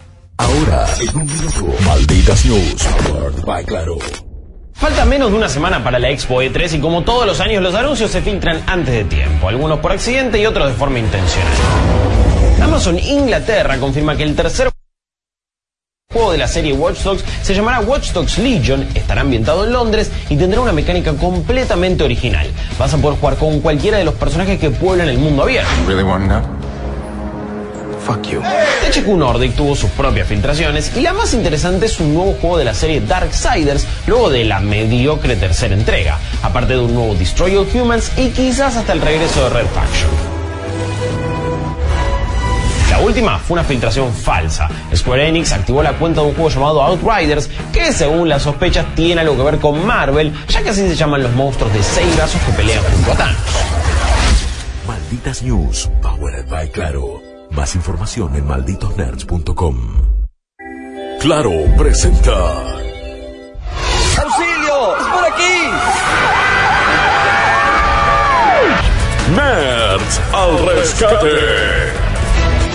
Hey, nerds, llegó el momento donde vamos a responder todas sus preguntas. Somos la respuesta a sus súplicas y sus plegarias que ustedes elevan en la publicación que hacemos en la cuenta de Instagram de Malditos Nerds todos los días miércoles. Esa pregunta que eh, no saben a quién hacérsela, que no entienden bien cómo la podrían llegar a googlear, que le da vergüenza que alguien lo juzgue por no tener la respuesta en este eh, vasto y eh, omnipresente mundo de la cultura pop, las pelotas. Acá ustedes tienen dudas, nosotros tenemos respuestas directamente y no nos gusta que se queden con eh, dichas dudas. Vamos a elegir, o ya elegimos algunas en realidad, y estas son las respuestas que tenemos para ustedes hoy en un nuevo al Rescate. Nerds al rescate. Julio César Rojas dice, fecha de estrena Digimon Survive, ayúdenme, son mi única esperanza. Saludos, malditos. Saludos. Y te voy a decir que, bueno, si bien sabemos que Digimon Survive es un poco secreto a voces, mira, te lo califico así, porque es un proyecto del cual no se habla, sabemos que existe y sabemos que es real y sabemos que en 2019 en alguna parte va a salir, pero en ningún momento tiraron algún run run de lo que podría llegar a tenerse de una fecha de lanzamiento. Sí dijeron y pidieron disculpas de la falta de marketing de este proyecto. Después tuvieron una conferencia como un Dev Diary contando que están buscando que este juego sea por favor una puerta de entrada para nuevos jugadores. Pero nos dijeron una fecha nueva, no. Nos dijeron que sí lo íbamos a tener para este verano, o sea, nuestro invierno, así que calculo que en la E3 algo tienen que decir. Ok, fantástico. Entonces, el último juego de Pokémon para Play 4, recuerdo haberlo jugado a principio del año pasado. ¿De Digimon? Eh, de Digimon, perdón, no de Pokémon, gracias. Eh, no me acuerdo del nombre ahora. Tenía un seguimiento de culto enorme, pero era durísimo para cualquier jugador nuevo que cayera de turista realmente. Sí, después de ver el programa, después de eh, consumir todo lo que estamos haciendo en Malditos Nerds, quieren más información, este Dev Diary salió el día de ayer en el canal de Bandai Namco. Dice Ah. Digimon Survive, Dev Diary, PlayStation 4, Xbox One, Nintendo Switch y PC. Así que de esa manera ya podés ir a enterarte más detalles de este nuevo juego de Digimon. De nuevo, son diarios de desarrolladores, tampoco es que vas a tener tanta información, si no estarían tirando trailer tras trailer y fecha de lanzamiento y quilombo. Eh, ojalá lo pueda probar en la E3. Ojalá. Está. Uno- Bandai Namco está ahí, por supuesto, y tiene un montón de juegos. Quizás ahí haya algo, pero lo, lo puedes ir a buscar si es querés el cierto, canal de no, YouTube de ellos. justamente como decís vos, no vayas a buscar ahí toda la información de este juego porque también se daba el marco del 20 aniversario de todo lo que es la franquicia Digimon, así Claro. que hicieron mucho énfasis en esto en particular. Pero si te gusta un montón de Digimon, no te la pierdas, es mucha más información de lo que te están dando en cuanto a fecha. Te ayuda a manejar la manija. Sí, ¿no? oja y pierde más. Exactamente. Vamos con otra, Tebu. Nerds al rescate. Acá es 37 Atuel, dice Nerds, son mi única esperanza. ¿Saben por qué cancelaron el cómic Green Arrow casi a la misma vez que la serie Arrow? El cómic era genial, la serie paso. Ayuda, son mi única esperanza. Creo que no, no, tengo un motivo, no hubo casi ni siquiera un anuncio más allá de su cancelación. Eh, iba a decir que, que sucediera la de la serie al mismo tiempo que la del cómic es casi una gran casualidad o una pésima casualidad para los seguidores. Estoy completamente de acuerdo con vos que el cómic estaba buenísimo. No tanto como la serie, yo creo que eh, tuvo sus puntos muy altos, también tuvo puntos bajos, pero generalmente acá pueden haber pasado dos cositas. Una seguro que no estaba vendiendo. Y cuando un cómic no está vendiendo, se lo bocha, se lo cierra, se lo cancela, no pasa nada y después se le busca otro lugar. Por otro lado, y más allá de que en este momento Canario Negro y Flecha Verde son miembros, vamos a decirles suplentes, por no decir secundarios, de la Liga de la Justicia, están trabajando dentro de la Liga de la Justicia.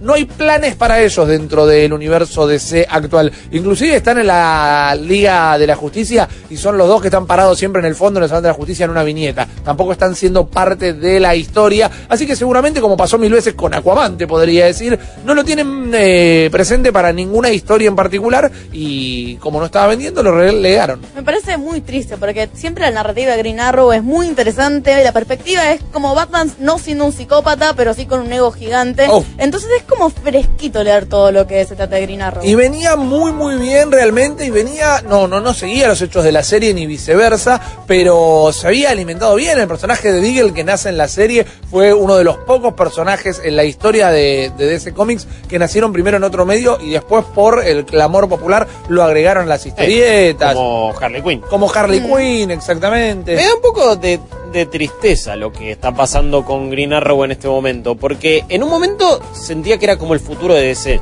Ajá. Fue como que dije, man, Claro, al fin sí. encontraron, o sea, por un lado Stephen Amell, un chabón que sus capacidades actorales después la vemos, ¿no? Pero todo el carisma del mundo, la gente lo ama, la serie estaba buena, creó todo un universo de series. Y yo dije, fa, ya fue, con este personaje van a hacer de todo y va a estar buenísimo y lo van a super explotar. Y si en el cine me quiere meter otro, bueno, me voy a enojar, pero no importa, haceme la película. Y de repente ya se termina la serie ahora, el cómic Sí. nada, ni noticia de que DC alguna vez vaya a hacer una película. No, En animación tampoco le dan mucha bola. Y es como digo, no sé, ellos quizás sabrán más que yo. Siento que se le escapó la tortuga. Eh, siempre fue un personaje secundario, nos gusta, ¿no? Ha tenido sus grandes pero muy momentos de popularidad, súper fachero. Eh, ha tenido responsabilidades en eventos grandes, ha tenido la gran saga que era Green Arrow, Green Lantern, pero bueno, en este momento no es lo que están queriendo los lectores eh, de cómics. De todas maneras, Mejor porque siempre que se produce una pausa es fácil ponerse al día y hasta conseguir en saldo las colecciones y seguir deseando que lo vuelvan a publicar. Vamos con otra, querido Tebo. Nerds al rescate. Tenemos a Lito Litosfera, que nos dice, hola malditos, ¿tienen idea de qué en fecha arranca lo nuevo de Boku no Hero Academia? Sí, tenemos idea porque la Jump Festa, una convención, una de las convenciones más grandes de eh, manga y anime que se da en Japón, tiró volantes diciéndonos que la temporada 4 de Boku no Hero va a salir en octubre del 2019, así que atento a eso. Listo, eh, cortito del pie porque la información fue redondita y hermosa. No necesitamos más, entonces octubre de 2019. Octubre de 2019 ya están listos los japoneses para emitirla, ya está todo cerrado, ya se eh, publicitó en este evento, así que es un fecha, una fecha bien aprobada. Eh, Steph, ¿qué onda hoy por hoy My Hero Academia? O sea, ¿qué es esto, no? Boku no Hero Academia es My Hero Academia. Yo Claro. soy medio analfabeto en, en materia de anime, así que le digo así. ¿Sigue siendo el fenómeno que fue por el año pasado? ¿Sigue siendo la serie casi más popular del momento, creo yo? Mm, ¿O qué onda? Te diría que sí, pero más que nada para estar eh, vigilando qué es lo que está pasando. Hmm. Si en esta cuarta temporada decae, yo no le puedo seguir viendo mucha vida útil. Entiendo. Más que nada por cómo son los shonen. Si los shonen eh, llegan a consolidar bien sus primeras, vamos a decir, cinco temporadas, puede pasar como fenómeno One Piece Sí. y Dragon Ball. O Dragon Ball es un poquito difícil porque se metió más en la parte internacional. Pero sí. One Piece que sigue y sigue y sigue y nunca termina. Boku no Hero Academia tiene un imaginario que es un poquito más acotado, pero si la hacen bien, yo creo que pueden repuntar y seguir. Sí, habían sacado un juego el año pasado. Correcto. Sí. Como todos los juegos de pelea, de anime que publica Bandai Namco. aparte. Sí, pero cero inspiración, lo mismo de siempre, jugabilidad que tiene sentido. ¿No se dieron cuenta que la onda es Dragon Ball Fighters? No, todavía Eh. no se dieron cuenta que nos sacaron este año la, la basofia de Jump. Tiene que ser muy barato hacer estos juegos. Es Sí, un motor y debe vender bien, Se debe ver solo. El motor, Sí. hace, el motor hace solo el juego y te hace un café mientras vos esperás el que Sí, se haga el render. Es una Debe- impresora 3D lo que lo hace. Exactamente. Y entonces terrible. se traduce, sí, pero lamentablemente se traduce o se debe traducir a una impresora de billetes. Seguro. Entonces, es plata fácil. Ojalá que lo hicieran porque creo que eh, la serie mantenga la calidad o no, el fanático está. Los fanáticos, las fanáticas están De por todos lados. Aparte trae algo que me gusta ver, que son superhéroes japoneses, pero no al estilo Ultraman. Ultraman. No, son más occidentales dentro de Claro, todo. que tiene más, y encima la vuelta eh, de rosca que tienen los japoneses, no sé, un superhéroe que es mitad sapo, pero no es un superhéroe horrible, es una mitad súper tierna. Claro. Es como esas cositas japonesas que eh, renuevan un poquito lo que es el género de superhéroes. Así que, nada, yo lo tengo esperado. A esperar a octubre entonces. Exactamente. Vamos con otra, Tebo. Nerds al rescate. En este caso, Lucas Vitaloni. Que es como. Vitaloni. Lucas Vitaloni. Sí, sí, sí. O lo- una primera versión de Viloni. Eh, ¡Ayuda, nerds! Es un héroe. sí. ¿Saben si hay info del nuevo Project Borealis? Que sería una versión hecha por fans de Half-Life 3. ¿En qué etapa va el proyecto? Por favor, nerds, son mi única esperanza. Cayó. esperanza, sí. Y, y cayó. Eh, ya no tiene esperanza. Bueno, ten- la verdad es que no hay tantas novedades ni tanta información hoy por hoy como, como me gustaría. ¿Qué es Project Borealis? Bueno, es la versión, como decía, hecha por fanáticos, por un grupo de desarrolladores que igual se están medianamente manejando como un, eh, cualquier otro estudio Ajá. con un proyecto súper ambicioso hecho en el Unreal Engine y no en el motor Source, por ejemplo.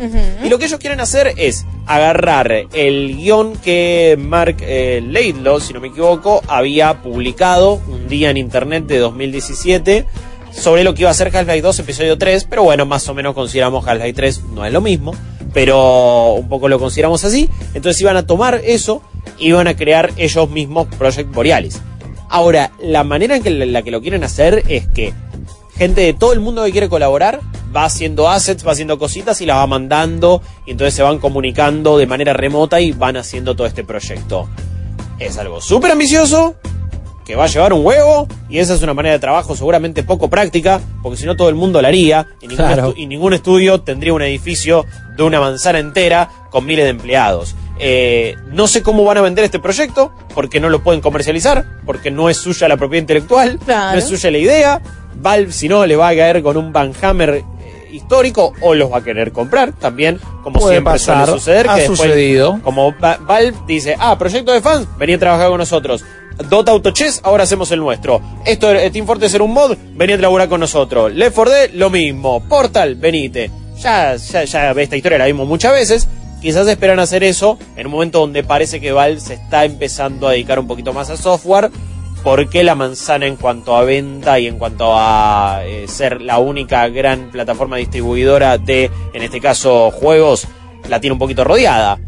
En el canal de YouTube oficial de Project Borealis no postean un video hace cuatro meses y el último Dev Diary es de hace todavía más meses. Lo que habían posteado era un poquito de la música, pero es interesante si te, si te interesa el desarrollo, si sabes algo, si quieres utilizar estas, estas herramientas. Estos Dev Diaries, en, en realidad, un stream de ellos desarrollando en vivo cosas Claro. ahí con el Unreal Engine. Entonces, quizás hasta aprendes algo, pero bueno, es algo muy técnico.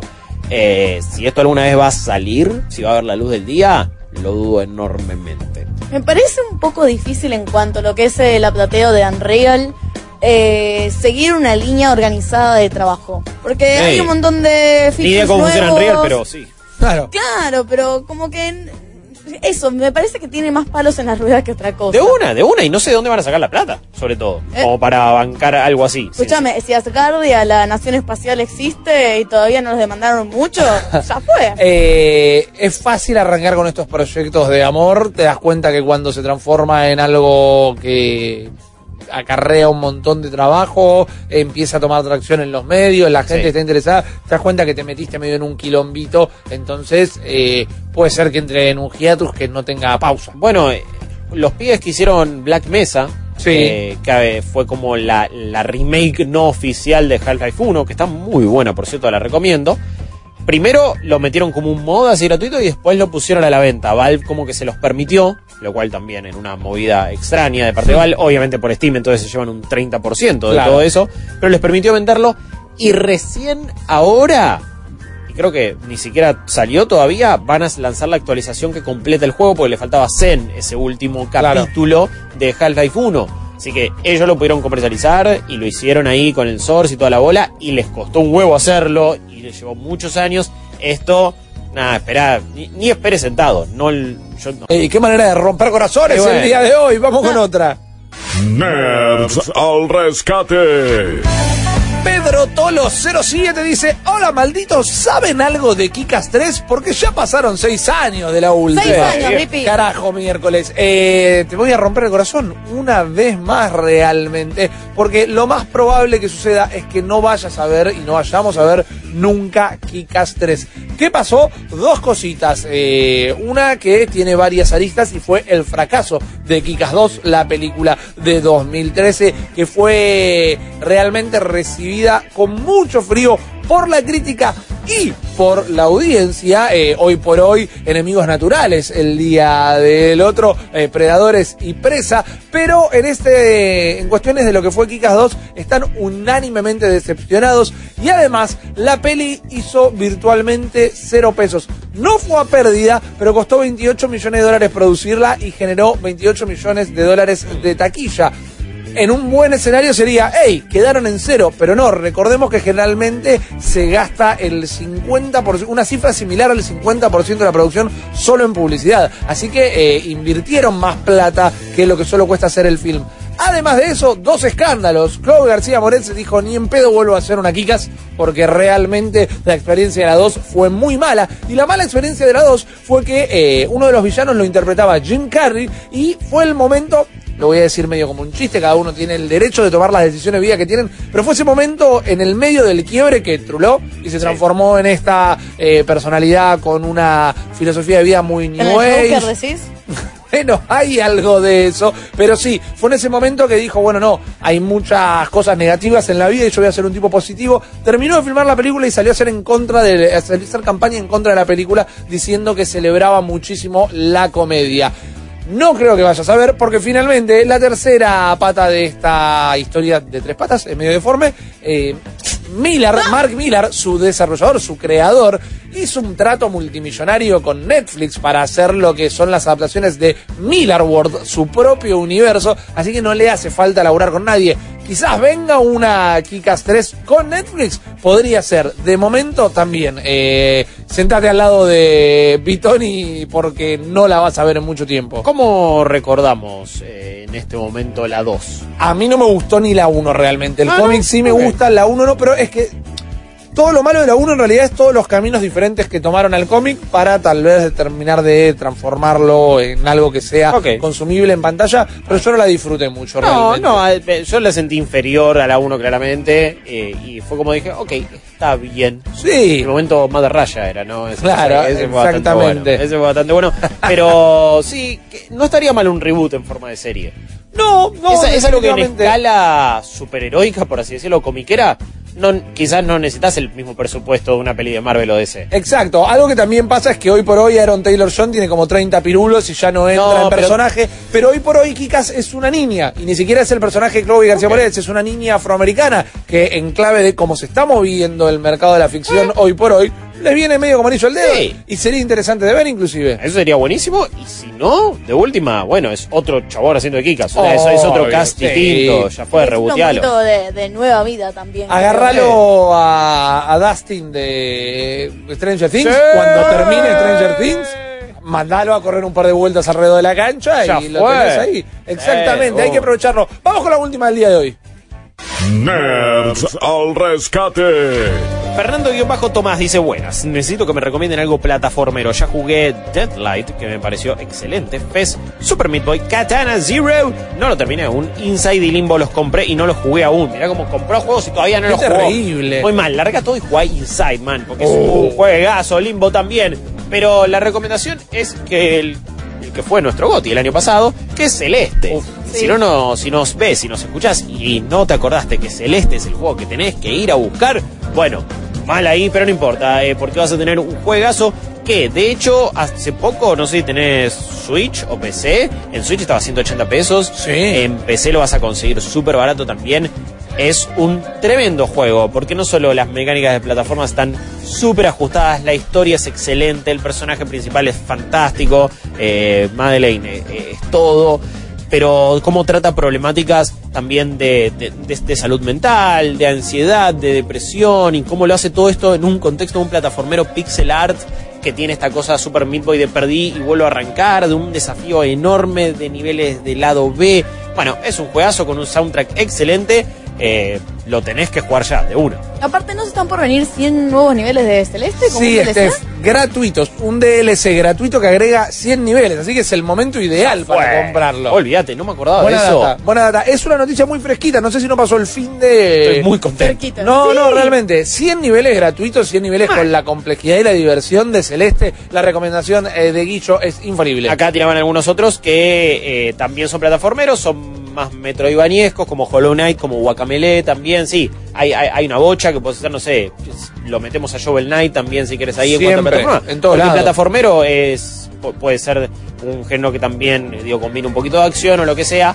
En el caso de Celeste es 100% plataformas, por Exacto. eso era la recomendación obvia. Cuphead va a ser otra obviedad y eh, las plataformas de Gato Roboto que mañana va a Eh. salir publicada una review en malditano.com la verdad que son ajustadísimas celeste siempre celeste con eso voy a cerrar el bloque de este momento tenemos más información para ustedes pero vamos a volver en un ratito ahí nos vemos Al rescate. Powered by Claro. Malditos Nerds. Malditos Nerds. Temporada 7. Ustedes saben, malditos nerds, que los miércoles a nosotros nos gusta dejar los pintones porque nuestros amigos de Gambino Peluquería y Barbería, su nuevo club de caballeros único en su estilo tradicional, los quiere invitar para que encuentren un servicio exclusivo para ustedes, acompañado siempre de una bebida de cortesía. Ustedes pueden vivir su experiencia Gambino de lunes a sábados de 10 a 20 horas, de 10 de la mañana a 8 de la noche y pueden encontrar los locales en Núñez, Belgrano, Palermo, Barrio Norte y Caballito o directamente buscarlos en todas las redes sociales como arroba Gambino la casa del barbero o en Facebook Gambino Barbería Peluquería y si no la web que estamos viendo en este momento eh.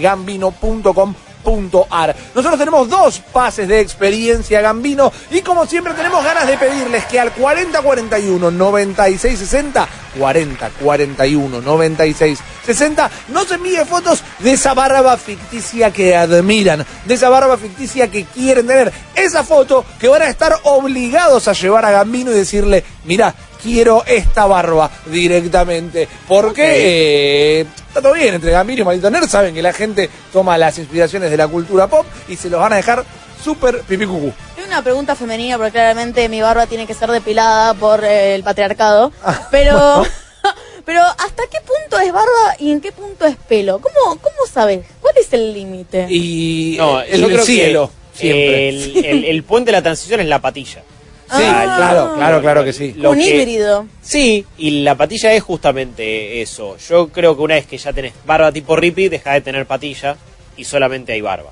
Eh, o sea que el pelo también es barba.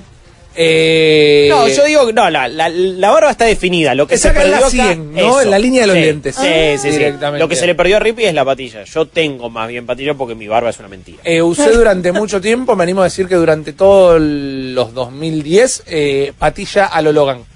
Patilla grosa hasta acá abajo, ¿no? Como lo inverso una barba candado, Mirá. como el negativo de Guillo en este momento. Quiero ¿ok? que veas la cara de Guillo de espero que estaba- estuvieras casado en esa Eh, época. No, no, no, los ¿Se hace ojos de? Cecilia Bora diciendo, oh Dios mío, ¿qué es esto? Yo no lo la, puedo ve- creer. la vestía súper bien. La vestía Súper bien. bien. Qué, de, qué ¿Qué desubicado. pasó? Me hace Nada, acordar a- me dejé la barba, me dieron ganas de dejarme la barba me después. hace acordar a un expresidente. No, señor, nunca. Y pero y sí.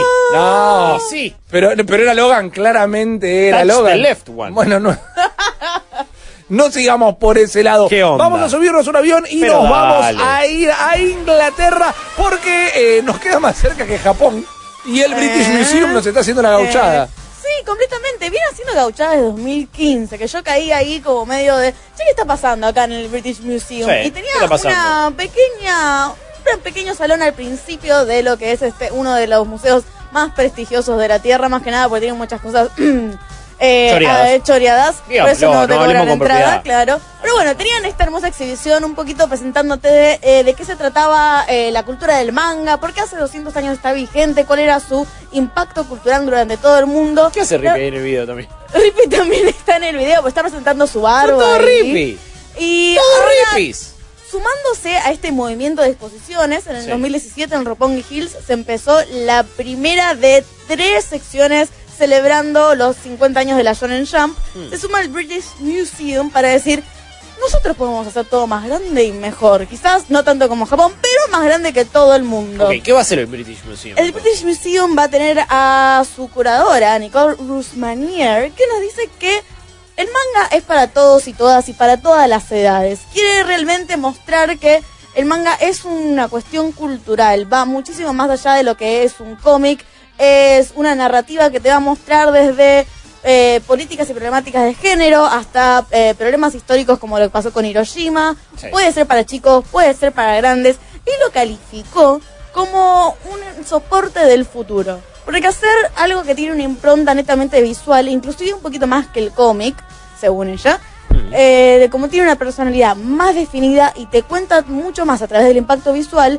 es algo que es típico del futuro en donde es todo más instama- instagramiable. Ok, Así bien. que si te vas para el Museo Británico o querés buscar videos de cómo va a ser esta muestra súper gigante, tenés tiempo hasta el 26 de agosto para poder ver de qué se trata. No, bueno, eh, creo que es algo que a todos nos gustaría hacer. Eh, no estaría nada mal hacerlo. Y me parece que está bueno que se le dé ese lugar también al manga. eh, que, la gente no se haga la, la gila o no hay que como discriminarlo ni considerarlo algo que no es tan relevante como, bueno, vos en, todo- en Animarte siempre nos traes no solo series, sino también nos recomendás mangas. Así que me parece que está muy bueno en este caso. Aparte, culpa de mi nerdencia es también tirarle como datos inertes, como.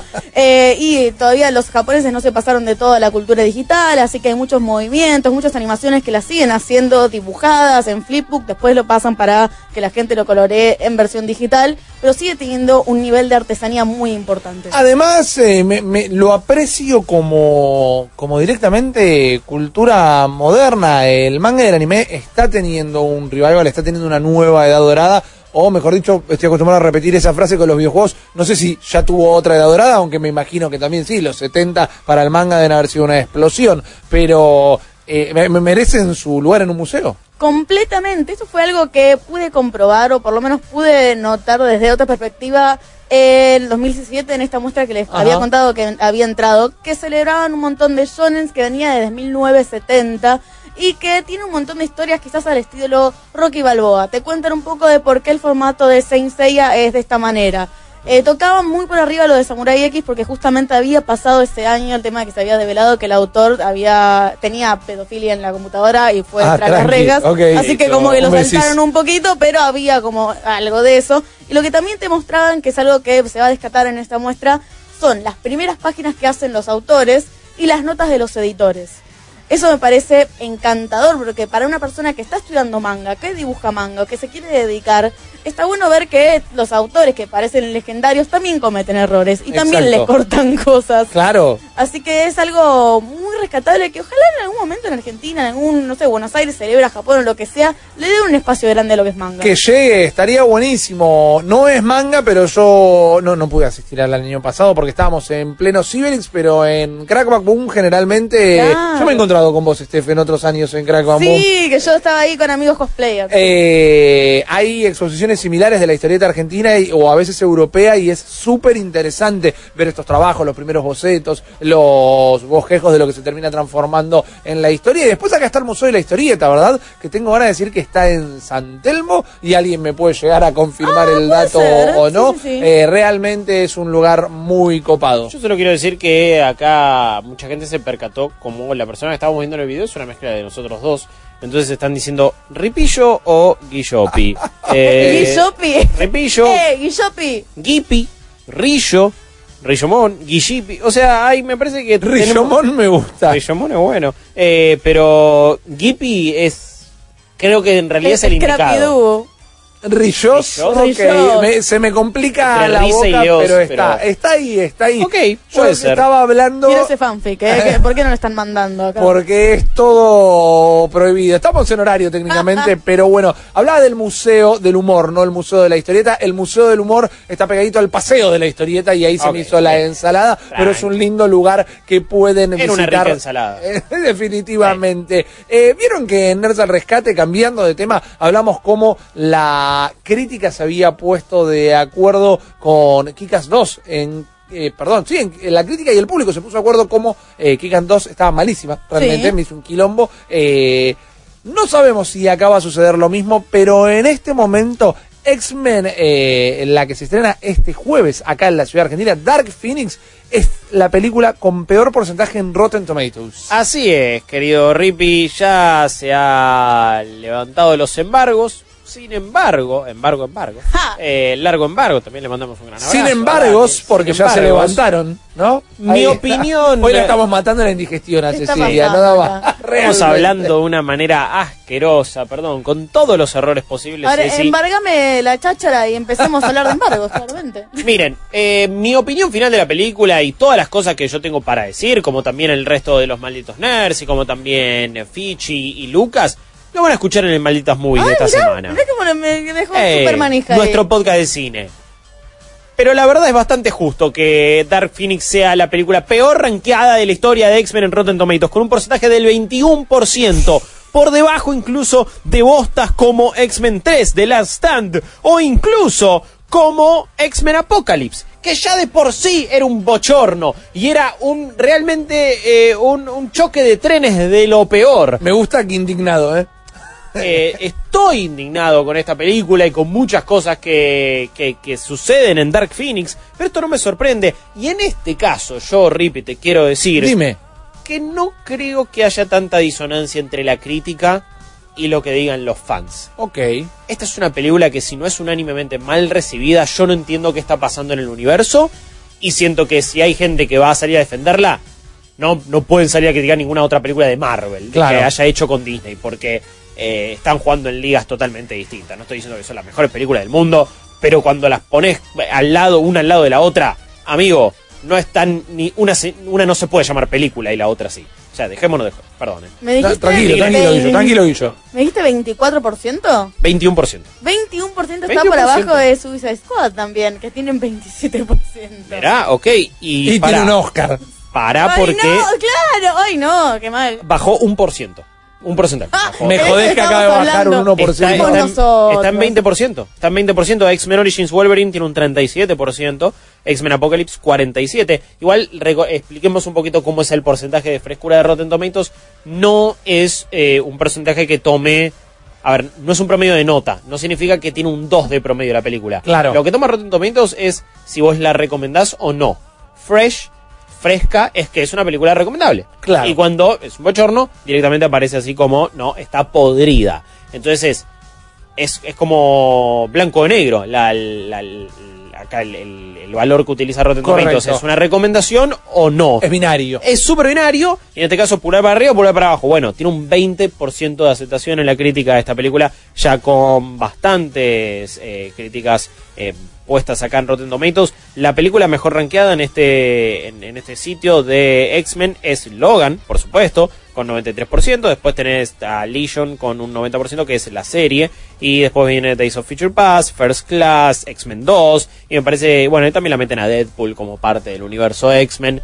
Que yo la verdad, me parece que alguna vez vamos a tener que tener el debate de cuántas películas de X-Men han sido buenas realmente. Mm, Ni siquiera Eh, muy buenas, buenas. Es un debate para mí interesante. No entiendo cómo se hicieron tantas películas de este universo y cómo se ha desperdiciado tanto a estos personajes. No puedo esperar por ver qué hace Disney y Marvel. Eh, Realmente. Nos ponemos eh, los eh, sombreritos de papel aluminio momentáneamente. Me da hasta vergüenza decirlo esto, pero hemos visto cosas más extrañas. ¿Hasta qué punto? Porque sabemos que fue una película que contó con un montón de reshoots, que eso generalmente habla de que no se está satisfecho con el resultado final.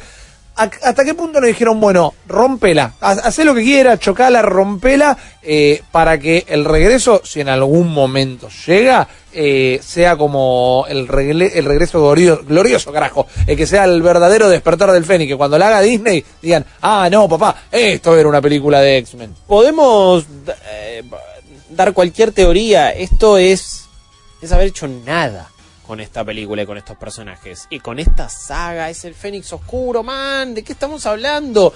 Es una de las más importantes de X-Men. Es como no haber hecho nada con Days of Future Past, que a mí, me- a mí me gustó mucho Claro. en, lo, en lo personal. Y me parece que ahí sí. Para mí es el pico, para mí es la mejor Sí. de todas de Sophie Eh, y me parece que fue, bueno, Lo- Logan la pongo un, un escalón arriba, pero no sé si la queremos incluir igual en esas. Es digo. un poco, creo que distinto el sabor que le da a Logan. Es como un poquito No, hasta no. de despedida, tiene otro... Cla- claramente distinto, por eso digo, me, me- me gustó todavía más, pero no, no, no sé si las incluyo en... en- como en en- superhéroe, superhéroe. digamos. No, no, no, en la saga principal de X-Men, decía yo. Aunque bueno, esta es parte del mismo universo, mismo personaje, no importa. Pero sí, Days of Future Past hicieron una gran adaptación. To- Claro. Tomándose libertades, todo. Esto es usar Fénix Oscuro para nada. Para absolutamente nada. Esto ni siquiera es bueno y nos vamos tirando por, por la casa por la ventana. O nos vamos haciendo pelota todo. ¿Por qué no pudieron haber seguido con un final donde, hey, mirá qué quilombo pasó, ¿cómo salimos de esta? Bueno, que se encargue Disney. Pero ni siquiera es eso. No, ¿podemos no, culpar es a un bochorno, es un también? bochorno. ¿Podemos eh, culpar capaz a Sophie Turner o No, algo? ¿O no, es la narrativa full? no, al contrario, es un cast de la yuta madre. Está Jessica Chastain en esta película. Es una de las mejores actrices de Hollywood. Es un desastre lo que le hicieron hacer. Eh, sí, igual eh, no, no lo creo de los nuevos como Sophie Turner, porque además Sophie Turner ahora sin Game of Thrones necesita asegurarse una carrera. No digo que no esté en condiciones, digo que es el, el paso eh, natural laboral que tiene que hacer, pero McAvoy, eh, Jennifer Garner, no Jennifer Garner, no Jennifer Lawrence, Jennifer Lawrence, perdón, sí. eh, y Magneto, que en este momento Fassbender. Tan podridos, tenían los huevos llenos. En su momento Sí, eran los nada. tres hermanitos diciendo, si tú vuelves, yo vuelvo, y ahora eran Bueno. ¿quién carajo quiere seguir haciendo estas películas? Dicen que Jennifer Lawrence en el set fue una pesadilla, directamente. Eso es chumerío, eso es indiscreciones con Lucho Avilés, pero dicen que no se pudo laburar con la mina. Se, no- se nota y se nota la poca ganas que tenía también de recibir el maquillaje de verdad para hacer. Ya ni la pintan directamente. No, es, es No, esa no es un traje roja. que le habían hecho... Ni me acuerdo. Y acá lo habían integrado el, el traje, No. pero nunca hicieron eso. De Acá Patricio decía, todo. pero si el Fénix Oscuro ya estaba en Last Stand, sí, ya lo habían usado para X-Men 3. Ya lo habían Encima roto es ahí. eso, es un refrito y que es peor todavía, que esa que era una película floja, pero repite las mismas cosas. Yo y de una un manera que ni siquiera, eh, eh, perdón, es de una manera que ni siquiera siente cíclica o esta No, cosa medio de espejo de, nada. bueno, como tipo Star Wars, ponele que sí, claramente episodio 7 es medio episodio 4, pero tiene como esa cosa, ¿no? De que todo es medio un círculo y un espejo y bla, bla, bla. Tiene una justificación, ladri, pero tiene una justificación. A ver, ni siquiera. hicieron First Class, que perdón, ahora que la digo en voz alta me doy cuenta que para mí ese es el pico. First Class es la mejor, no Days me gustó, Past. me gustó mucho, no, me- no sé si la mejor, pero me gustó mucho. Está dentro de las mejores definitivamente. Eh, por, por eso tuvieron que rebotear después de la 3. Habían roto todo. Yo sí que es un placer pulgoso. Eh, pulgoso. Es medio Pulgoso pulgoso. también. No me parece una buena película para nada. Pero llega un momento que son tantas eh, escenas de acción encadenadas que estás en una montaña rusa. Y digo, bueno, si va a ser así de mala, que aunque sea siga con la acción todo el tiempo. Ojalá. Ojalá hubiera sido una, una seguilla de escenas de acción sin realmente nada por ofrecer. Sí. Tengo eh, una pregunta. Cecilia ¿Cómo Bona. Bien, vos. Eh, bien, ¿acá se la están queriendo facturar a Sophie Turner o es que de verdad su personaje es tan importante? Porque cada dos escenas del tráiler aparece Sophie Turner y haci- haciendo sus gracias A otra ver. vez. Es raro cómo le... Yo creo que le pusieron una mochila que ella quizás no pidió y que hay que ver si se la sabe poner al hombro. No, me, parece que nos enamoramos de Sansa y su personaje por lo que le sucede más a nivel ar- argumental y decisiones de personajes y de guion y de a dónde fue, que por lo que hace ella a veces. Y acá en Dark Phoenix está como flojita. Eh, no le dieron el mejor material del mundo, de hecho es bastante flojo, pero sí, me, me parece que le metieron toda la presión a ella, ella está en todos los pósters, es la figura principal, es la Bueno, protagonista. ella, es Dark Phoenix. Sí. En la película igual después no es que solo aparece ella. Y, y insisto, hay un gran cast de actores y actrices. Y me da pena no volver a ver a Fassbender, a McAvoy, incluso a Nicholas Hoult también, como, como Hank McCoy. Eh, había varios cast que estaban bien también como los personajes. Eh, no sé si tanto el de Sophie Turner eh, o el de Cyclops, el pie de Cyclops. Pero ahora van a tener que hacer un borrón y cuenta nueva y esperemos que Disney pueda hacer algo bueno con, con estos personajes que son tan históricos, tan icónicos, tan representativos. Eh, yo entiendo que hay muchas quejas de, de- de varias personas, por más que sigan haciendo millones y millones las películas de Marvel, pero me parece que lo que han pegado es el casting. Siempre, y una pena no poder ver a actores como Fassbender y McAvoy bajo la dirección de, de Marvel, de Disney Obvio, Marvel. obvio. Y ya vimos cómo integraron a un personaje como Spider-Man y cómo lo recuperaron. Intuimos que van a hacer lo mismo con los X-Men y eventualmente también con los Cuatro Fantásticos. Eh, esta es la peor, el peor tipo de despedida, me parece que pudo haber tenido la saga. Exactamente. Pero bueno, malditos, eh, vamos a tener un muy especial, malditas movies, este jueves, mañana a la noche, hablando del tema y después queremos escuchar qué opinan ustedes. Saben que en comunidad.malditosnerds.com y en discord.malditosnerds.com pues estamos charlando todo el tiempo. ¿Les gustaron las anteriores? ¿Por qué no hacemos un hilo para tener el debate que proponía Guillo? ¿No? Ah, Tan buenas las películas de X-Men, ¿cuál es la mejor? Hagamos un hilo en la comunidad. Cuando digo hagamos, digo háganlo ustedes, que son parte de la comunidad. Nosotros ya estamos trabajando acá en la radio en este momento. Y en un minutito volvemos con muchísima más información. Ahora, en un minuto, Malditas News, by Claro. Como todos los meses, Nintendo anuncia sus juegos gratuitos para los suscriptores del servicio en línea Nintendo Switch. Como todos los meses, decimos que están buenos, pero la verdad que podrían ser un poquito más originales. En este caso, se trata de tres juegos de NES, lo que conocemos en el tercer mundo como Family Game, y sin duda el más interesante será Double Dragon 2 The Revenge, uno de los últimos juegos de la consola que adapta el clásico de los arcades. El segundo también es una adaptación fichinera y no es otro que el City Connection, el autito, los gatitos y la musiquita que nunca jamás te vas a poder sacar de la mente. El último es Volleyball, un blando e intranscendente simulador de este deporte que probablemente juegue 5 minutos y nunca más vuelvas a cargar. Los tres están disponibles desde el miércoles 12 de junio. Malditas News, powered by Claro. Más información en malditosnerds.com. Malditos Nerds. Malditos Nerds. Vol- volvimos a la oscuridad para traerte luz. Chicos, este, los respeto mucho, pero nadie hypea con Watch Dogs. Este, Ay, perdón. si vas a manejar los NPCs, que dejan de ser NPCs. O sea, no, no, no, nadie hypea con Watch Dogs. Son los únicos. Igual los bancos, ¿eh? Bueno, un abrazo. Pregunta, si hay alguno de estos juegos de eSport, eh, ¿habrá alguna beta cerrada? ¿Y cuándo será? ¿Cuáles juegos de sport? Hola, buenas noches. Ahora escuchándolos se me vino un poco a la mente, así como van a meter al nuevo Pokémon pájaro este muy fachero, que da el fast travel para mover ciudades que ya estuviste. Eso me suena al MO Fly.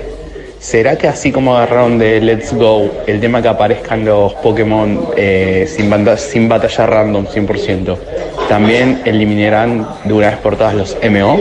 Saludos. Necesitamos. Hola, nerds. Necesitamos Hola. una foto de Rippy Logan, carajo. Rippy Oh, Verin. oh. Ya te la gestiono, no te preocupes, orgullosísimo de mis patillas directamente. Si no, en el thread de memes también. A pleno, a Hay pleno. varios, ¿eh? Eh, yo, la, yo la suministro, ¿eh? no tengo ningún Eh, problema. Pero ya que estamos hablando de barbas, ahí estamos viendo también algunos de los memes del día listos para el yermo. Me gustaría que sea hacer la segunda variante de esto directamente, listo para el termo, tal vez, y que vaya ahí Este es con mi excelente. traje ese. Hail Sega Jamás. me mata, me Jamás mata. va a suceder. Igual, más que Hail Sega, porque a Sega no sé si le tenés tan poco el cariño. problema es con Sonic. Eso te no iba a decir. Sega. Para mí es Hail Sonic. Ese es el tema. Eh, ahí- sería perfecto. Ya es Me un, gusta. Es, es un 9 este meme. De Hail Sonic y es un 10. Y que tenga la pechera de, de- de un disfrazito de Sí, del Sonic. Sí, y que sea con. Y que sea aparte de alguna versión de Sonic medio pedorra, tipo Sonic Boom, todas esas estos juegos, el del lobo, ponele. Vamos a pegar una vueltita para responder todas las preguntas. Amigo, el, el público va a hablar con Watch Dogs. Está perfecto que tengas tu opinión. Me parece que en esta yo no apostaría plata con mis amigos. En la segunda se refería a los nuevos juegos deportivos de Electronic Arts. Seguramente los chicos los puedan probar en Sí, E3. obvio. no suelen manejarse mucho con betas. Largan una demo una semanita antes del lanzamiento, pero no algo así como una beta, a menos que veamos un cambio radical de lo que va a ser el eh, modelo de servicio del nuevo FIFA. No, no, FIFA tiene demo eh, en general. Siempre sale un poquitito antes y te van a dar seis clubes. Y quizás sea noticia porque, ¡oh, este club argentino está! Claro. Y, así lo hacen. Después, eh, no tenemos shooter para esta temporada. No tenemos un Battlefield, un Battlefront. De eso suelen hacer betas. Recuerdo con Battlefield 5 y con Battlefront 2 habían hecho periodos de prueba. Pero si tenés EA Access u Origin Access, siempre o en general te dan como un acceso previo al juego. Claro. Eh, basta, como, a ver, todo el quilombo de Battlefront 2, ¿se acuerdan? Fue porque la gente de EA Access ya había accedido de manera temprana al juego. Exactamente. Y ahí se empezaron a dar cuenta de, uy, mirá las microtransacciones, uy, mirá las loot boxes, uy, mirá destrabar los personajes. Y ahí medio que saltó toda la bola antes de la salida oficial del juego. Exacto, y para responder eh, el último mensaje, hablando de barbas y de patillas y todo lo que pase por sus bellos rostros, podemos resolver eh, le- la experiencia Gambino del día de la fecha. Eh, estamos recibiendo al 40 41 96 60, así que manden más fotos para todos participar. Nosotros vamos a seguir con la información, pero ya que estamos en estos temas peludos, vamos a resolver esto. 40 41 96 60, queremos ver si alguien, eh, alguien más se suma, si no, ya tenemos algunos participantes para ir adelantando. Es su última oportunidad este bloque. Hablando de últimas oportunidades, yo le voy a dar una última oportunidad a alguien en este momento. Un tipo que en alguna ocasión me pareció eh, un prócer de la industria. Un pequeño muchacho, no de mucha altura, de unos eh, hermosos bucles en su cabeza que cada vez que hablaba de gaming me inspiraba. Y para mí hoy es un ladrón que tendría que estar en el penal de Seiza y que no voy a la 3 porque agárrame que lo mato, eh, le digo. Estoy hablando de Todd Howard, estoy hablando de la cara de Bethesda Studios que yo dije en uno de nuestros streamings de Camino a E3 que estamos haciendo todos los días a las 2 de la tarde que para mí en este E3 no va a dar la cara. palos, porque el año palos. pasado fue el tipo que presentó a Andrew WK para hacer el tema que iba a acompañar el tráiler de Rage, un juego que fue una vergüenza y después salió a vender eh, Fallout 76 como una experiencia revolucionaria y a vendernos el documental de Fallout 76 que hizo la gente de No Clip. El documental está bueno, no tienen ellos la culpa de que el juego Sí, sea un y- desastre. Y, es gratis por lo menos. Exactamente, pero ese documental estaba tapando el olor a cacona. Ese documental era, mirá, te estamos haciendo todo este lanzamiento para tapar que el juego era una desgracia. Entonces, que Todd Howard ahora salga a decir que The Elder Scrolls 6 lo vamos a jugar a lo largo de toda una década, me dan ganas de ir a buscarlo a Los Ángeles directamente. Ok, Caer está ahí, bien. me, me subo en un eh, en un servicio de taxi, eso que pedí por el celular, y digo, llévame a la casa de Todd Howard, que Bueno, seguramente la tengan. la dirección. Skyrim salió en 2011. Sí. Por lo menos lo jugamos 8 años. Él hace referencia a eso. Gracias, Modern. Pero igual ahí, no, ¿eh? y él lo dice. Obvio, claro, remasterizaciones. Sí, señor. Eh, eh, expansiones también en su momento, que eso fue como, ok, lo más Sí, copado. señor. Y lo lanzamos en otras plataformas tipo Switch. Correcto. Por eso digo, le- 8 años lo estiraron de esa manera. Ok, pero seguime a mí en esta, A ver, seguime a mí en esta. dale, el dale. propio Todd Howard eh, dice eh, lo siguiente, que la comunidad de modders le dio una vida útil al Skyrim eh, sideral, astronómica, y que, que se mantenga todo el tiempo. Y esto es una realidad, lo pueden ir a chequear a su consola. En el top de ventas de Nintendo Switch, generalmente siempre en los primeros seis puestos, hizo que, como comentaba Guillo, hace ocho años estemos jugando Skyrim. Pero, ¿qué pasa? ¿Qué pasa? Primero, que eh, no deja de ser hasta cierto punto una excusa para no blanquear lo que la propuesta de lo vas a jugar 10 años significa, porque también está vendiendo una nueva tecnología. Está hablando de un juego que va a durar 10 años. Y yo, ¿te acuerdas cuál fue el último juego que se promocionó como que lo íbamos a estar jugando 10 años? Sí, eh, Destiny, un juego que dos años después tuvo que sacar una expansión de 40 dólares para arreglarse, que siempre nos metieron varias expansiones pagas, que tres años después tuvo una secuela, que un año después tuvo una expansión paga de 40 dólares y que este año va a tener otra expansión paga de 40 Ey, dólares. pero lo jugaste durante cuánto era? Es que se confundió. Lo estoy jugando hace 5 años Claro. y lo amo. No Ahí lo tenés, íbamos. Ok, pero no lo Pero no fue, a jugar fueron 10 10 años el mismo juego. No íbamos a pagar durante 10 Mal, años. Fue sí. como sacar un auto en cuotas. Es Claro. un quilombo esto. Yo, para hablar bien, eh, van a escuchar en el podcast de la semana que viene eh, un par de juegos de Bethesda que les van a volar el cerebro. Los vamos a ver antes de eso, inclusive este mismísimo domingo. Los malditos nerds vamos a estar cubriendo la transmisión de Bethesda, tanto de acá desde Buenos Aires como desde allá de Los Ángeles. Mi problema con este tipo es que está pasado de azúcar y habla, además vende, sobrevende un poco las cosas. Esta experiencia, y una vez más, hizo énfasis en la tecnología de lo que va a plantear el juego, que vamos a poder estar eh, jugándolo durante años y años y años por la propuesta de las mecánicas exactamente. 10 años es muchísimo. Con 10 años te permito que te quedes corto en que dura 7 años el juego. No, que dura 2. Hay gente que lo va a terminar en 20 minutos, yo lo entiendo. Digo que Bethesda, para mí, tendría que en este momento parar la pelota antes de hablar de más. Es que también lo está diciendo como para justificar un poco el largo tiempo de desarrollo y también quizás como para garantizar che, se viene la siguiente generación de consolas, ya está acá, está en seis meses, en marzo del que viene, va a venir, está acá con nosotros y lo vas a poder seguir jugando en esa siguiente generación. Creo que está dejando también o intentando dejar tranquilo al público. Está un poquito pateándolo para adelante, está un poco No. diciendo, che, estamos haciendo algo tan grande que lo tienen que esperar un poco más, Sí. porque primero tienen eh, Starfield, primero tienen que lanzar el proyecto que es el, el del scroll del espacio, digamos. Igual de ambos dijo, no esperen ningún tipo de noticia T3, No, no, ni no. la que viene. O sea, lo que veíamos recién en Vortex.com, que era el teaser del año pasado, del Sí, Elder sí. Scroll 6, es lo, mu- lo que vamos a tener por muchísimo No, tiempo. no, no, no, espe- esperemos eh, muy sentados. Yo creo que honestamente Todd Howard, alguien le tiene que decir, guardate, amigo. Eh, guar- guardate un tiempo, no aparezcas. También en una entrevista que hizo eh, en exclusiva con Ryan McCaffrey de, de IGN, también un- creo que lo habíamos comentado acá, salió a decir, ya sabíamos que Forza 76 iba a salir en un estado pobre y que no iba a satisfacer a nadie y que teníamos la esperanza de, bueno, lo vamos arreglando después. Ajá. Entonces, ¿para qué demonios lo sacaste? ¿Por qué no lo sacaron en Early Access? Y todas las preguntas que ya nos venimos haciendo hace mucho, pero que las confirman es como que en nuestra cara nos están diciendo, sí, les vendimos algo que sabíamos que era un desastre. Y, eh, y con eso no sé qué vuelta atrás hay.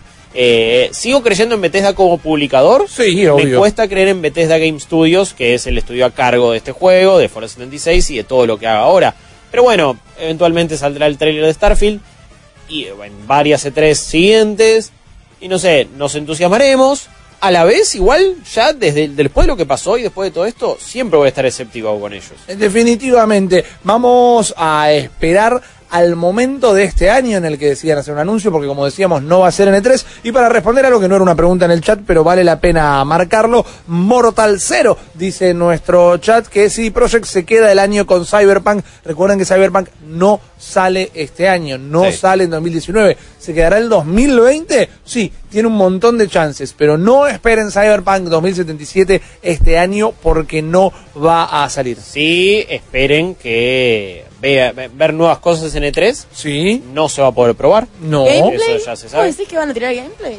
Ya tiraron gameplay. Pero un poquito más en profundidad. Dicen que cambió sí, va a haber una demo. juego. va- va- básicamente vamos a tener acceso a una demo de una hora del juego. Ah, bueno. Eh, no jugarlo nosotros, pero lo van a estar jugando. Sí, sí, es, es como hicieron también las presentaciones de Witcher 3. Fue como muy similar la, todo, todo el accionar. Exactamente, y nosotros se lo vamos a estar mostrando cuando lo veamos, cuando sepamos algo, Sí. estamos igual de manija que ustedes para poder probarlo. Les recuerdo que al 4041 9660 todavía tienen chance de mandar la foto de la barba ficticia que les gustaría tener para ganar las experiencias Gambino, como también les recuerdo que llega un nuevo modo para Red Dead Online. La verdad es que, no- a ver, no sé si Red Dead Online ya está en el estado que todos queríamos, pero cada vez le empiezan a agregar más cosas. ¿eh? Bien. Desde que salió de beta, que hay, hay muy buenas intenciones, cada vez hay más contenido, hay una experiencia de juego un poco más agradable, agradable con estos sistemas donde, hey, si quiero juego de forma más pasiva y casi que cu- cuesta mucho más caliente mate o te trolea, ya no te pueden atar con el lazo si no le respondes y un montón de cosas más. Pero tiene un nuevo modo, es el eh, de, de- de estos modos Showdown, que se llama Public Enemy. Y es bastante divertido. Eh, de hecho, todo, la mayoría de los modos PvP de Red Dead Redemption son bastante creativos. Siento que. No sé si es. A ver, no es el hecho por lo cual lo vas a jugar, como así tampoco fue en GTA V. Claro. No es que íbamos a jugarlo por un PvP copado. Pero bueno, en este caso eh, va a ser dos equipos, medio Team Deathmatch, pero van a tener que buscar a un enemigo público designado específico. O sea, equipos, ponele de seis personas cada uno, y aleatoriamente vas a tener que en realidad matar, el único que importa es uno solo, poner que es Rippy, y nosotros Claro. tenemos que defenderlo. Es medio un modo VIP, eh, hay, hay- hay varios juegos que han hecho eso. Una vez que se elimina, se elige a otro jugador, y así vamos viendo qué equipo tiene mayor cantidad de puntos. Eh, te digo, eh, me parece bastante interesante lo, lo que ofrecen acá con Public Enemy. Va a necesitar bastante coordinación, que es difícil siempre con extraños. Sí. Como hacemos en algunos momentos donde alguien prendió un headset solamente para putearnos. Después tiene eh, un nuevo evento eh, de estos free roam, ¿no? Estos Sí. son para realizar en el mundo abierto y que me pareció muy copado. Se llama Railroad Baron, que en- va a tomar el acto clásico de chorearte un tren. Bien. Porque un buen western te podés chorear un tren. Y veo que los vagones van a funcionar de, control, de, de- de puntos de captura que nosotros vamos a tener que más o menos defender ante otros jugadores que se vayan ahí metiendo. Es un evento de free roam donde recibís una invitación, te mandás Sí. y en ese caso vas a estar jugando con otras personas. Se incluyen también en esta actualización un montón de otras cosas cosméticas eh, que igual siempre le decimos no gasten ningún tipo de plata en eso, No. por favor. Eh, pero todo el tiempo está recibiendo actualizaciones Red Dead Redemption 2. Ok, fantástico. Tengo ganas de probarlo todavía. Fue un juego que no me le metí. Al final tardó tanto en llegar, tardó tanto en llegar la versión final que no lo metí y siento que ya generó esa membrana de ingreso, ¿no? Esa parte que decís, ay, tengo que hacer un esfuerzo para sentarme a jugar ahora. Desde la, desde la última actualización, donde salió de beta, es un poquito más fácil ponerse al día, me parece. Eh, no, es tan, no es tan terrible. No es. eh, te, te vas a poder comprar las cosas que te quieras comprar más temprano. Te van a dar un montón de barras de oro. Tenés eh, desafíos diarios, desafíos semanales que te dan una bocha de recompensas. Le agregaron más misiones de la campaña del online. Tenés más misiones de extraños. Por ejemplo, está Sadie Adler eh, de nuevo. Todo esto Ajá. es previo a la campaña, así que la vas a ver con su marido. Eh, está súper interesante. Eventualmente va a estar en ese lugar que todos queríamos que tuviera de entrada, que igual era una pretensión un poco exagerada para un juego que ya de por sí es enorme, Sí, que señor. llevó 8 años de desarrollo. Sí, señor. GTA V tardó 2 o 3 años eh, a a entrar un buen online. Total, totalmente. Eh, Steph, Acá Pechugas Larú en el mail dice, con mis amigos entramos al Red Dead Redemption Online a darle una chance especialmente por el póker. Pero encontramos con que no hay póker en Argentina, tremenda decepción. ¿Alguien sabe si eso puede llegar a cambiar? Yo creo que sí, es uno de los features que deberían estar entrando. Eh, sí, no había intentado jugar alguna partida de póker y me, me da mucha lástima que, que por estar en esta región no se pueda hacer. No sé si algún tipo de. Supongo que ya no han averiguado cómo tratar de zafar eso. Sí. Así que no voy a decir de fíjate si hay alguna posibilidad, porque confío en que lo habrán hecho. Pero una lástima, la verdad que no, no, no he intentado jugar un modo que sí, el- el- creo que lo habían agregado también hace poco. Que era algo muy divertido el online del Red Dead Redemption 1 también. Totalmente de buenísimo. acuerdo. Antes de irnos al último bloque de este programa, quiero aprovechar para agradecer a distintas editoriales que nos mandaron un montón de novedades del mes realmente. La gente de Penguin Random House nos manda El cielo a tiros de Jorge Franco. Qué título hermoso, El cielo a tiros directamente y después, obvio. Recontra obvio que me agendé Pikachu, guía esencial Ay, definitiva. Tengo, lleva a tengo los 90. todos los libros de Pokémon que sacó eh, Penguin Random House están buenísimos, realmente son como una buena enciclopedia, un Pokédex escrito. Cuando yo era pibe el Pokédex estaba escrito, no te venía en una libreta Solo digital. tenía y te daba también tips para los juegos de Game Boy. Exactamente, tenían Excelente. de todo. Y después eh, los amigos eh, de Planeta nos mandaron Orgullo y Prejuicio de Jane Austen. Qué linda encuadernación, está bastante copada. Rara de Natalia Cito y La chica de la Leica de Elena Janensek. Voy a decir con un poquito de duda en la pronunciación de su apellido, pero muchísimas gracias por instruirnos como todos los meses ambas editoriales. Nos vamos a tomar un último minutito, es el último minuto que tenés chance para mandar tu foto eh, de la barba ficticia que más te guste al 40 41 96 60 y enseguida volvemos para despedirnos. Ahora, en un minuto, Malditas News, by Claro. Vampire the Masquerade Bloodlines 2 es uno de los títulos más esperados por los gamers de la vieja escuela, una secuela de uno de los mejores RPG de todos los tiempos que adapta el genial juego de mesa de White Wolf. Pero esta empresa está engolosinada con sus vampiros y Bloodlines 2 no será el único juego basado en la franquicia. Esta semana, en medio de la previa de E3, se anunció Coteriers of New York, una aventura interactiva al estilo de las del difunto estudio Telltale que te permite jugar la misma historia a través de perspectiva de distintos clanes vampíricos. El juego es una obra de Draw Distance, uno de esos estudios polacos tan de moda que nos dieron la genial parodia policial conocida como Serial Cleaner. Coteriers of New York sale a fines de este año y será un sangriento tentempié para probar antes de Bloodline 2. Malditas News, powered by Claro. Malditos Nerds, Malditos Nerds, temporada 7. Estamos de regreso, malditos, pero pronto nos vamos. De todas maneras, recuerden que hoy es miércoles y tenemos un nuevo episodio de Cyberix eSports. Sí, eh, también ya, ya, ya lo aclararon en el programa, eh, pero es el último Oh, wow. episodio de CyberX, eh, de este programa que hemos hecho sobre el mundo de deportes electrónicos, sobre el mundo de juegos online, multiplayer. Así que ha llegado a su final. Va a seguir viniendo Kevo todos los lunes, por supuesto, no. para, para seguir con. Qué buena noticia. Qué buena noticia, bien, por supuesto. mirá. Por suerte no. A ver, qué bochinches armaría si no, No, siguiera, ¿no? obvio, obvio. Pero no, no, que, que, que va a seguir estando, pero Cyberix ya llega a su final.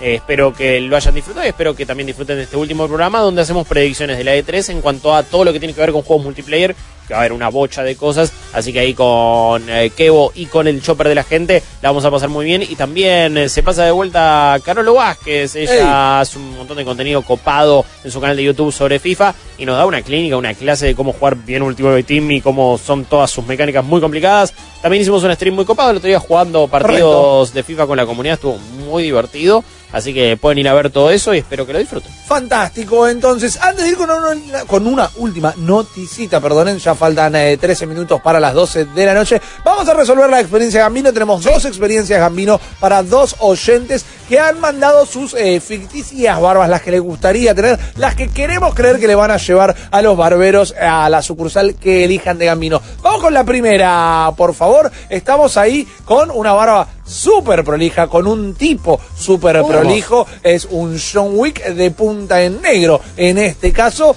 con una barba que para mí es complicada llevarla tan, tan al ras porque por la falta de conexión en el bigote y el resto, ¿verdad? Hay un pozo medio extraño para mí, pero la puede llevar Keanu Reeves. Si vos la podés llevar de la misma manera, yo te digo que tenés un candidato de campeón acá. No sé cuánto podés, eh, no sé cuánto va a durar en el tiempo esa barba, porque vas emprolijándola, emprolijándola, emprolijándola, y a la tercera vez ya te pasaste en una y arruinaste la barba. Puede pasar, este, no te puedo decir que no me ha pasado en reiteradas ocasiones. Vamos con la segunda, por favor.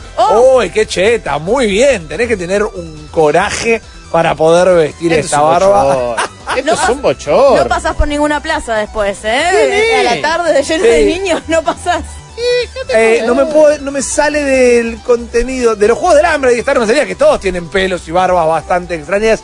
Eh, si te la bancás, si te mandas, si ma- digamos, no sé, amigo, quién mandó esta foto. Si te la bancás y te haces esta barba y nos mandás una foto a nosotros. No se eh, anima ni a palo.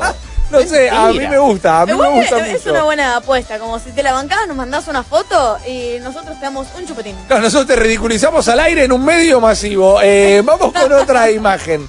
Ok, ahí tenemos polémica. Pole- Yo tenía un amigo que tenía esa barba. polémica, diría Ay, mirá que... que mi barba es bastante parecida No, a señor, no, señor. Te Eh, faltan rulitos. No, no sé qué decir. no sé qué decir. No digamos, No justamente. quiero- eh, un gran capítulo de South Park, tal vez uno de los mejores capítulos de South Park de la era más tóxica. Eh, estuviste bien mandando la foto. Vamos con el otro, por favor. Y ahí tenemos a Jason Momoa, a Cal eh, Drogo, que eh, me copa. Porque acá, como la barba la tenés que tener bastante larga para poder hacerte la trenza, pero veo en esta foto la, la otra experiencia de Gambino, ¿no? La mascarilla para que te quede la cara eh, bien, bien resplandeciente, la depilación en la ceja, ok. Te tengo el pedido de que le hagas el corte acá, así Sí, como señor. si tuvieras una cicatriz, pero no. Totalmente. Me- me- me gusta mucho. Tenemos que elegir a dos de estos cuatro participantes. Yo tengo mis votos. ¿Ustedes tienen los suyos? Sí. Ok, decime los dos tuyos, Guillo. Eh, uno es John Wick y Sí. el otro es Khal Drogo. Ok, Steph. ¿Te parece? También uno es John Wick y el otro es Cal Drogo, porque excelente. Entonces, por unanimidad de los votos, el señor eh, Khal Drogo y el señor eh, John Wick se llevan las experiencias Gambino. Queridos amigos, no tengo su nombre en ese momento, pero no les importa que los tenga yo. Lo importante es que eh, la producción se va a poner en contacto con ustedes para arreglar cómo retiran estos pases. Guillo, llévame a lo que sería la última información de este día. Eh, una, a ver, eh, nos encanta hablar de Death Stranding y de Hideo Kojima, siempre da que hablar y siempre es noticia, pero sobre todo cuando dice mi juego, o Death Stranding, tampoco lo dice como mi juego, acá ya estoy exagerando un poco, va a ser un género totalmente distinto. Es un género nuevo. Ok. Literal, desde su cuenta de Twitter, desde arroba Hideo-Kojima-EN, porque esa es la, pa- es la cuenta Ah, donde se en tuitea en inglés. inglés, dice, estoy teniendo muchas preguntas más o menos similares, entonces voy a volver a decirlo. Death Stranding no es un juego de stealth, es un juego donde vos te puedes mover con total libertad, no es un juego tampoco orientado al shooting. Dice, no es un, un shooting de FPS, pero bueno, ya, ya sabemos con eso en primera No, porque es en tercera persona, puede Claro. ser un error de traducción, no manejo una palabra en inglés. Totalmente, sí, mal. Incorporando el concepto de la conexión, lo que él llama el Strand, Ajá. porque ese es como el concepto, es un género totalmente nuevo de juego de acción barra juego de conexión. Ay Dios, qué Vale. ladri que sos, Dice, Kojima. mal, dice Action Game barra Strand Game. Entre paréntesis dice Sistema de conexión social. Social Strand Ay, System. es como un indie que quiere generar una, un poco de conciencia que las nuevas generaciones no tienen suficiente conexión entre ellas. Ojo, la- lamentablemente un poco, bueno, no sé si lamentablemente, porque quizás después lo termina ejecutando bien, pero el mensaje del juego eh, es un poco eso, que, que la, la gente tiene que volver a conectarse porque ha perdido eh, justamente un, un nexo entre, entre ellos a nivel emocional. Eh, sabemos que la historia es de Sam Porter Bridges, justamente, que tiene que volver a unir a una Estados Unidos totalmente dividida. No sabemos bien qué es lo que llevó a este país a estar de esa manera, pero la misión del personaje de, Norman Reedus es volver a unir a este país. Se lo pide la presidenta, eh, ya que está medio moribunda, que está en, en una eh, ya con un suero en el salón oval, en la Oval Office, y eh, Norman Reedus le dice, sos la presidenta de un carajo, you're the president of Jack Shit, que me parece la mejor línea en todo el trailer. Eh, y esa va a ser nuestra misión, pero están los. eh, es un mundo que ha quedado afectado por este concepto del Death Stranding. Las personas que han quedado ahí medio en un limbo y que no terminan de pasar ni de un lado para el otro, que quedan varadas. Eh, Cliff es el personaje de, que, no, de Max Mikkelsen. Parece ser como el villano principal. Es alguien que tiene justamente una conexión con estas personas que quedan varadas y por eso y hay que ver si él viene de otra época, si es que va y viene en el tiempo, porque vieron que había unas partes medio de Primera Guerra Mundial, Segunda Guerra Mundial, Vietnam, como que todo iba por un montón de lados, pero hay más data, porque en la página oficial eh, también del juego dice, eh, estos elementos están creados junto a la historia y a la jugabilidad para unirlos a todos en la temática de esta, de esta conexión y del, del Strand. Vamos a intentar justamente con el personaje de Norman Reedus unir a una sociedad totalmente dividida, creando nuevos lazos, o de nuevo Strands, una palabra que utilizan para todo.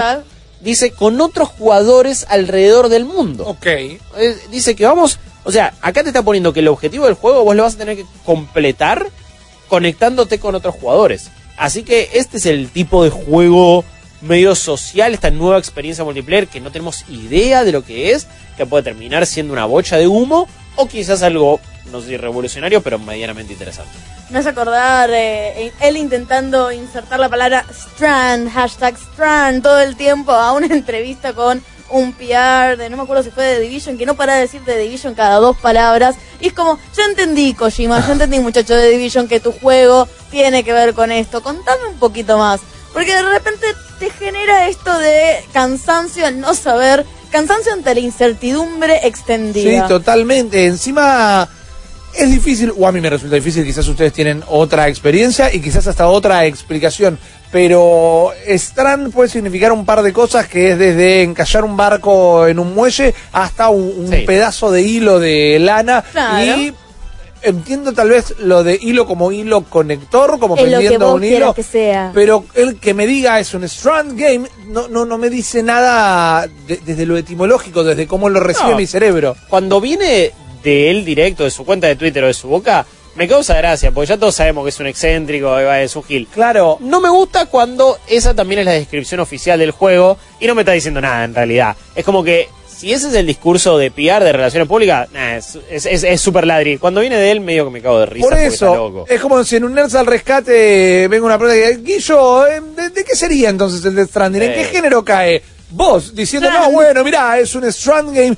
Y no le estás explicando a nadie. Es una explicación que vamos a tener una vez que probemos el título. Bueno, también es un poquito la apuesta de que el primer filtro que va a hacer la prensa quizás es, es un anime hacia su amor. Es un anime hacia su amor a Kojima, siempre agarrándolo con pinzas, ¿no? Porque eh, yo lo compraría todo lo que hace Kojima porque me parece de vuelta un excéntrico y es muy interesante las cosas que hace. No sé si porque lo amo incondicionalmente, pero sí, lo voy a eh, lo voy a reseñar y te voy a decir qué es lo que me parece dentro de su arte, porque ya lo agarro como un arte. Entonces siento que está apostando a eso, sabiendo que Totalmente. el filtro es relativamente positivo para sus juegos. Más Federico Clem que nunca la Claro. aproximación de Kojima a esto. Eh, quería agregar un detalle antes de que se me escape. Guarda, se me ocurrió cuando hacías toda esta traducción barra explicación que me causaría mucha gracia como en este momento estamos matando todos juntos a Nintendo por esto y a él tal vez le quedaría muy bien en el género que no puedas jugar de con un amigo jamás y que literalmente te conecte con un random alrededor del mundo para hacer esta experiencia social de conexión. Bueno, pero acá me parece que tiene sentido con la temática Claro, del juego. claro, claro, que claro. Está justificado, es medio Journey. eh, Totalmente, que, te tenía- tocaba con un random. Eso. eh, por supuesto que no poder jugar niveles de Super Mario Maker 2 con mis amigos es una forrada. y esto quizás tiene una cierta intención. Exacto. Y te diría que capaz, eh, pasando el filtro japonés, que es algo muy japonés esto de decir, vení, hacete amigos con gente que no conoces, porque es uno de los problemas sociales más grandes que está teniendo Japón. Claro. Y Kojima medio que ahora está en todos lados, Sí. es universal e internacional. Sí, pero bueno. Mónica, bronceadito. Quizás, viste, algo muy adentro le dice, Te lo tomo. tengo que ir, viste, por este lado. Te lo tomo realmente. Última noticia en dos minutitos. ¿Tenías algo más, Guillo, de No, esto? no, no, no. Eh, una muy, muy cortita, porque no solo nos estamos yendo, sino porque también es una noticia corta. Para terminar de romper los últimos corazones Sí, de este día, se confirmó desde los estudios Rocksteady, los desarrolladores de la saga Batman Arkham, que todos amamos realmente. A alguien puede no gustarle, pero es una de las cosas que mejor hemos recibido en la escena del gaming. El- vos me decís que voy a tener el corazón con agujeritos. Ahí está, muy bien. No reconocí la intro. ¿Cómo puede ser que sabía la intro? Eh, eh? bueno, pero Yo me sorprendí cosa. bastante que la adivinó de toque, ¿eh? Eh, bueno, pero acá con el spam ánimo, que papá. hay en mente en esta mesa, olvídate directamente. Eh, voy, a intentar, voy a intentar dar la noticia antes que nos mate el estribillo, pero lo que les quiero decir es que Sefton Hill, director y co, eh, cofundador del estudio Rocksteady, dijo, chicos, no nos esperen, no vamos a E E3 2019, no vamos a estar ahí. Como pequeña luz de esperanza, nos vamos a quedar en Londres, donde está el estudio, laburando en el próximo gran proyecto que tenemos entre manos, Sí. ¿ok? Están laburando en algo, va a ser este juego que no saldrá nunca. Si es un Batman nuevo, yo la verdad que a esta altura ya empiezo a perder un poco el hype. Si es el gran rumoreo juego de Superman de la Liga de la Justicia, ya no lo sabemos. Están laburando en algo, parece que no están ni cerca porque no siquiera se animan a mostrarlo. Esto claramente dice nueva generación por todos lados. Sí. Así que sáquenlo, aprovechen antes del sábado. Tenemos con que es una engaña pichanga, ¿eh? pero en realidad para que no lo esperemos y después aparece, no digo que no vaya a pasar, pero este mismo comunicado ya lo hicieron como tres años seguidos. Claro. Como para que, che, no nos rompan en serio los huevos. Nunca nos mintieron. No, por eso, ya hicieron esto, entonces todo me indica que no van a estar realmente. Si después terminan siendo una jugada, puede ser, pero la veo muy jodida. Y ahora un glitch y aparece Rocksteady. Claro, Sí, claro. es el Watch Dogs 2, eh, 3. ¿En qué están laburando estos tipos, man, que sé, por man. tres años no te muestran un teaser? Ya van cuatro años de la salida de Arkham Knight. Sí. Y está bien, entiendo que no salga todavía el juego, pero que no se haya mostrado nada. Rarísimo. ¿Estarán laburando Veremos. en algo que realmente aproveche las bondades? ¿O lo tenían casi cocinado y aparecieron los dev kits de nueva generación y dijeron, Sí. muchachos, Hay tenemos que arrancar de cero? Exactamente. Eh, con este gran éxito de la televisión argentina nos despedimos, malditos y malditas, hasta el día de mañana a las 10 de la noche acá en Vortex.com. Recuerden que ahora después del himno nacional argentino arranca mal eh, El Ciber último y Ciber. Sports, el último Ciber, gran nombre, pero no se preocupen que después de ese programa va a haber no solo hoy, sino que las semanas siguientes muchísimo más contenido de nuestra producción. Muchísimas gracias, Steph. Muchísimas gracias, Guillo, por Gracias. todos los días. Ceci Mora en la producción, Teo García en la operación de audio, Nico Patas desde la operación de video y Nico Carnevale desde la web. Yo soy Rippy, me despido hasta mañana a las 10, pero recuerden que mientras tanto seguimos charlando en discord.malditosnerds.com, en comunidad.malditosnerds.com y mañana a las 2 de la tarde el streaming en vivo en nuestro canal de YouTube con todos eh, nuestros eh, comentarios, nuestras observaciones y nuestro análisis de la conferencia de Stadia. Chao, malditos, vemos mañana. Malditos Nerds. Malditos Nerds. Temporada 7.